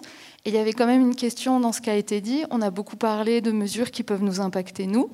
Effectivement, euh, ben voilà, il a parlé de capitalisme. Euh, il y a quelque chose qui rend vraiment impuissant. Enfin, qui peut donner ce sentiment d'impuissance, c'est effectivement qu'est-ce qu'on fait? On voit déjà que la solution politique, elle avance pas bien vite, mais ce pouvoir de la finance euh, fait encore plus. Enfin, voilà, qu'est-ce, qui est proposé euh, pour ça? Et comment on peut agir nous à notre échelle là-dessus? Dominique, tu auras le mot de conclusion. Tu as plus de. Bah, évidemment que le capitalisme, c'est quelque chose, une réalité et que euh, c'est totalement contradictoire avec tous les enjeux dont on parle de façon, de façon frontale. Après, comment, par rapport à ça, on arrive à s'organiser et on arrive à essayer de neutraliser, c'est franchement pas une chose simple. Nous, c'est un peu ce qu'on essaie dans Retour sur Terre. Hein, c'est de, de donner un ensemble de propositions pour franchement un pas de côté, de rupture par rapport à ce système-là. Ce qui est évidemment d'où l'aspect dans le livre sur le contrôle des capitaux aux frontières. Appelons un chat un chat un chat. Maintenant, moi, la seule chose qui, si vous voulez, qui me gêne là-dedans, le, le, capitalisme, c'est dans la modernité, dans la modernité économique, c'est l'expression la plus achevée, la plus folle du désir de puissance. La seule chose qui me gêne, ça serait d'imaginer que, si vous voulez, il n'y aurait que cette forme-là je vais donner un exemple. Pendant 50 ans, dans l'école d'Alexandrie, hein, tous les grands savants grecs ont pratiqué la vivisection sur des esclaves. Il n'y a pas de capitalisme. Donc, c'est juste moi la chose à laquelle je veux toujours, si vous voulez, qu'on porte l'attention. Encore une fois, c'est l'expression de quelque chose qui lui est antérieur, qui est plus profond, et si on pense, pas faire l'erreur de Marx, qui pensait que justement, en faisant sauter l'appropriation euh, privée des moyens de production, on allait créer un monde nouveau. Ne répétons pas cette erreur. Mais ça ne consiste pas du tout à dire que le capitalisme n'existe pas, que c'est un fantasme et qu'effectivement, il n'y a pas de lutte entre des, catégories de personnes. Mais sachons aussi qu'on a des étages dans l'horreur. Là, on a une espèce d'étage extrêmement simple avec une logique euh, qui est totalement contradictoire avec l'écologie, puisque c'est une logique d'infini, d'accumulation infinie du capital et de la puissance. C'est tout. Et ça, je pense que c'est important. Comme, si vous voulez, comme dans le monde aujourd'hui, avec la globalisation, et effectivement, c'est le cas du néolibéralisme, et je, salue mon, ami Johan, hein, dont on est, très proches tous les deux, euh, ça a rendu les choses, en fait, presque cristallines, extrêmement simples on a une organisation des forces économiques qui est telle qu'elle interdit aux États de faire le rôle qu'ils ont essayé de jouer pendant un certain temps. Ça n'a jamais été optimal, mais enfin, en tout cas, ils l'ont fait. Et là, on a une espèce d'organisation effrayante de la puissance. Et tout simplement, vous, je vous donne un exemple très concret. On a essayé, on a regardé comment on pouvait accentuer le rachat des terres par des paysans. Ben, tout simplement, dans un pays comme la France, où vous ne pouvez pas avoir des prêts en dessous d'une certaine forme d'intérêt. C'est absolument impossible. Chaque fois que vous allez racheter, pratiquement, vous êtes condamné d'une certaine manière à l'agriculture conventionnelle. Parce que vous avez des taux qui sont complètement fous. Donc oui, effectivement, c'est un barrage, c'est un obstacle à tout changement. On ne peut pas dire que ça n'existe pas, ça serait un leurre. Mais mon message est attention, c'est un étage de la fusée. Il faut être très vigilant, il faut regarder aussi les autres étages. Merci. Alors, pour qu'il n'y ait plus du tout de frustration, il y a encore la possibilité euh, de converser autour de la signature euh, de Dominique. Donc, euh, nous aurons encore quelques minutes. Donc, je vous demanderai tous de conserver évidemment les distances nécessaires et les masques. Et puis, je voulais remercier tous les bénévoles de l'association du Festival Chemin Faisant en particulier Nathalie Hagen-Muller et Jackie Canton-Lamousse, euh, Fred, euh, Marie-Astrid. Alors le problème, c'est qu'on en oublie toujours beaucoup. Véronique Canguio, Sophie Ray, euh, la quinzaine de personnes qui essayent de, créer cet événement. Et on voit bien que par vos questions, il vaut mieux avoir deux ou trois jours qu'une seule soirée. Donc on espère bientôt vous retrouver pour un véritable chemin faisant en pleine nature. Je remercie aussi l'organisation du Centre des Congrès. Merci beaucoup euh, à la régie et merci à la ville de Chamonix euh, pour son aide, pour son soutien, euh, à la fois financier et puis pour nous permettre d'avoir les moyens matériels comme cette salle. Je vous souhaite à tous une très très bonne soirée et encore merci Dominique et merci à nos invités. Bonne soirée à tous.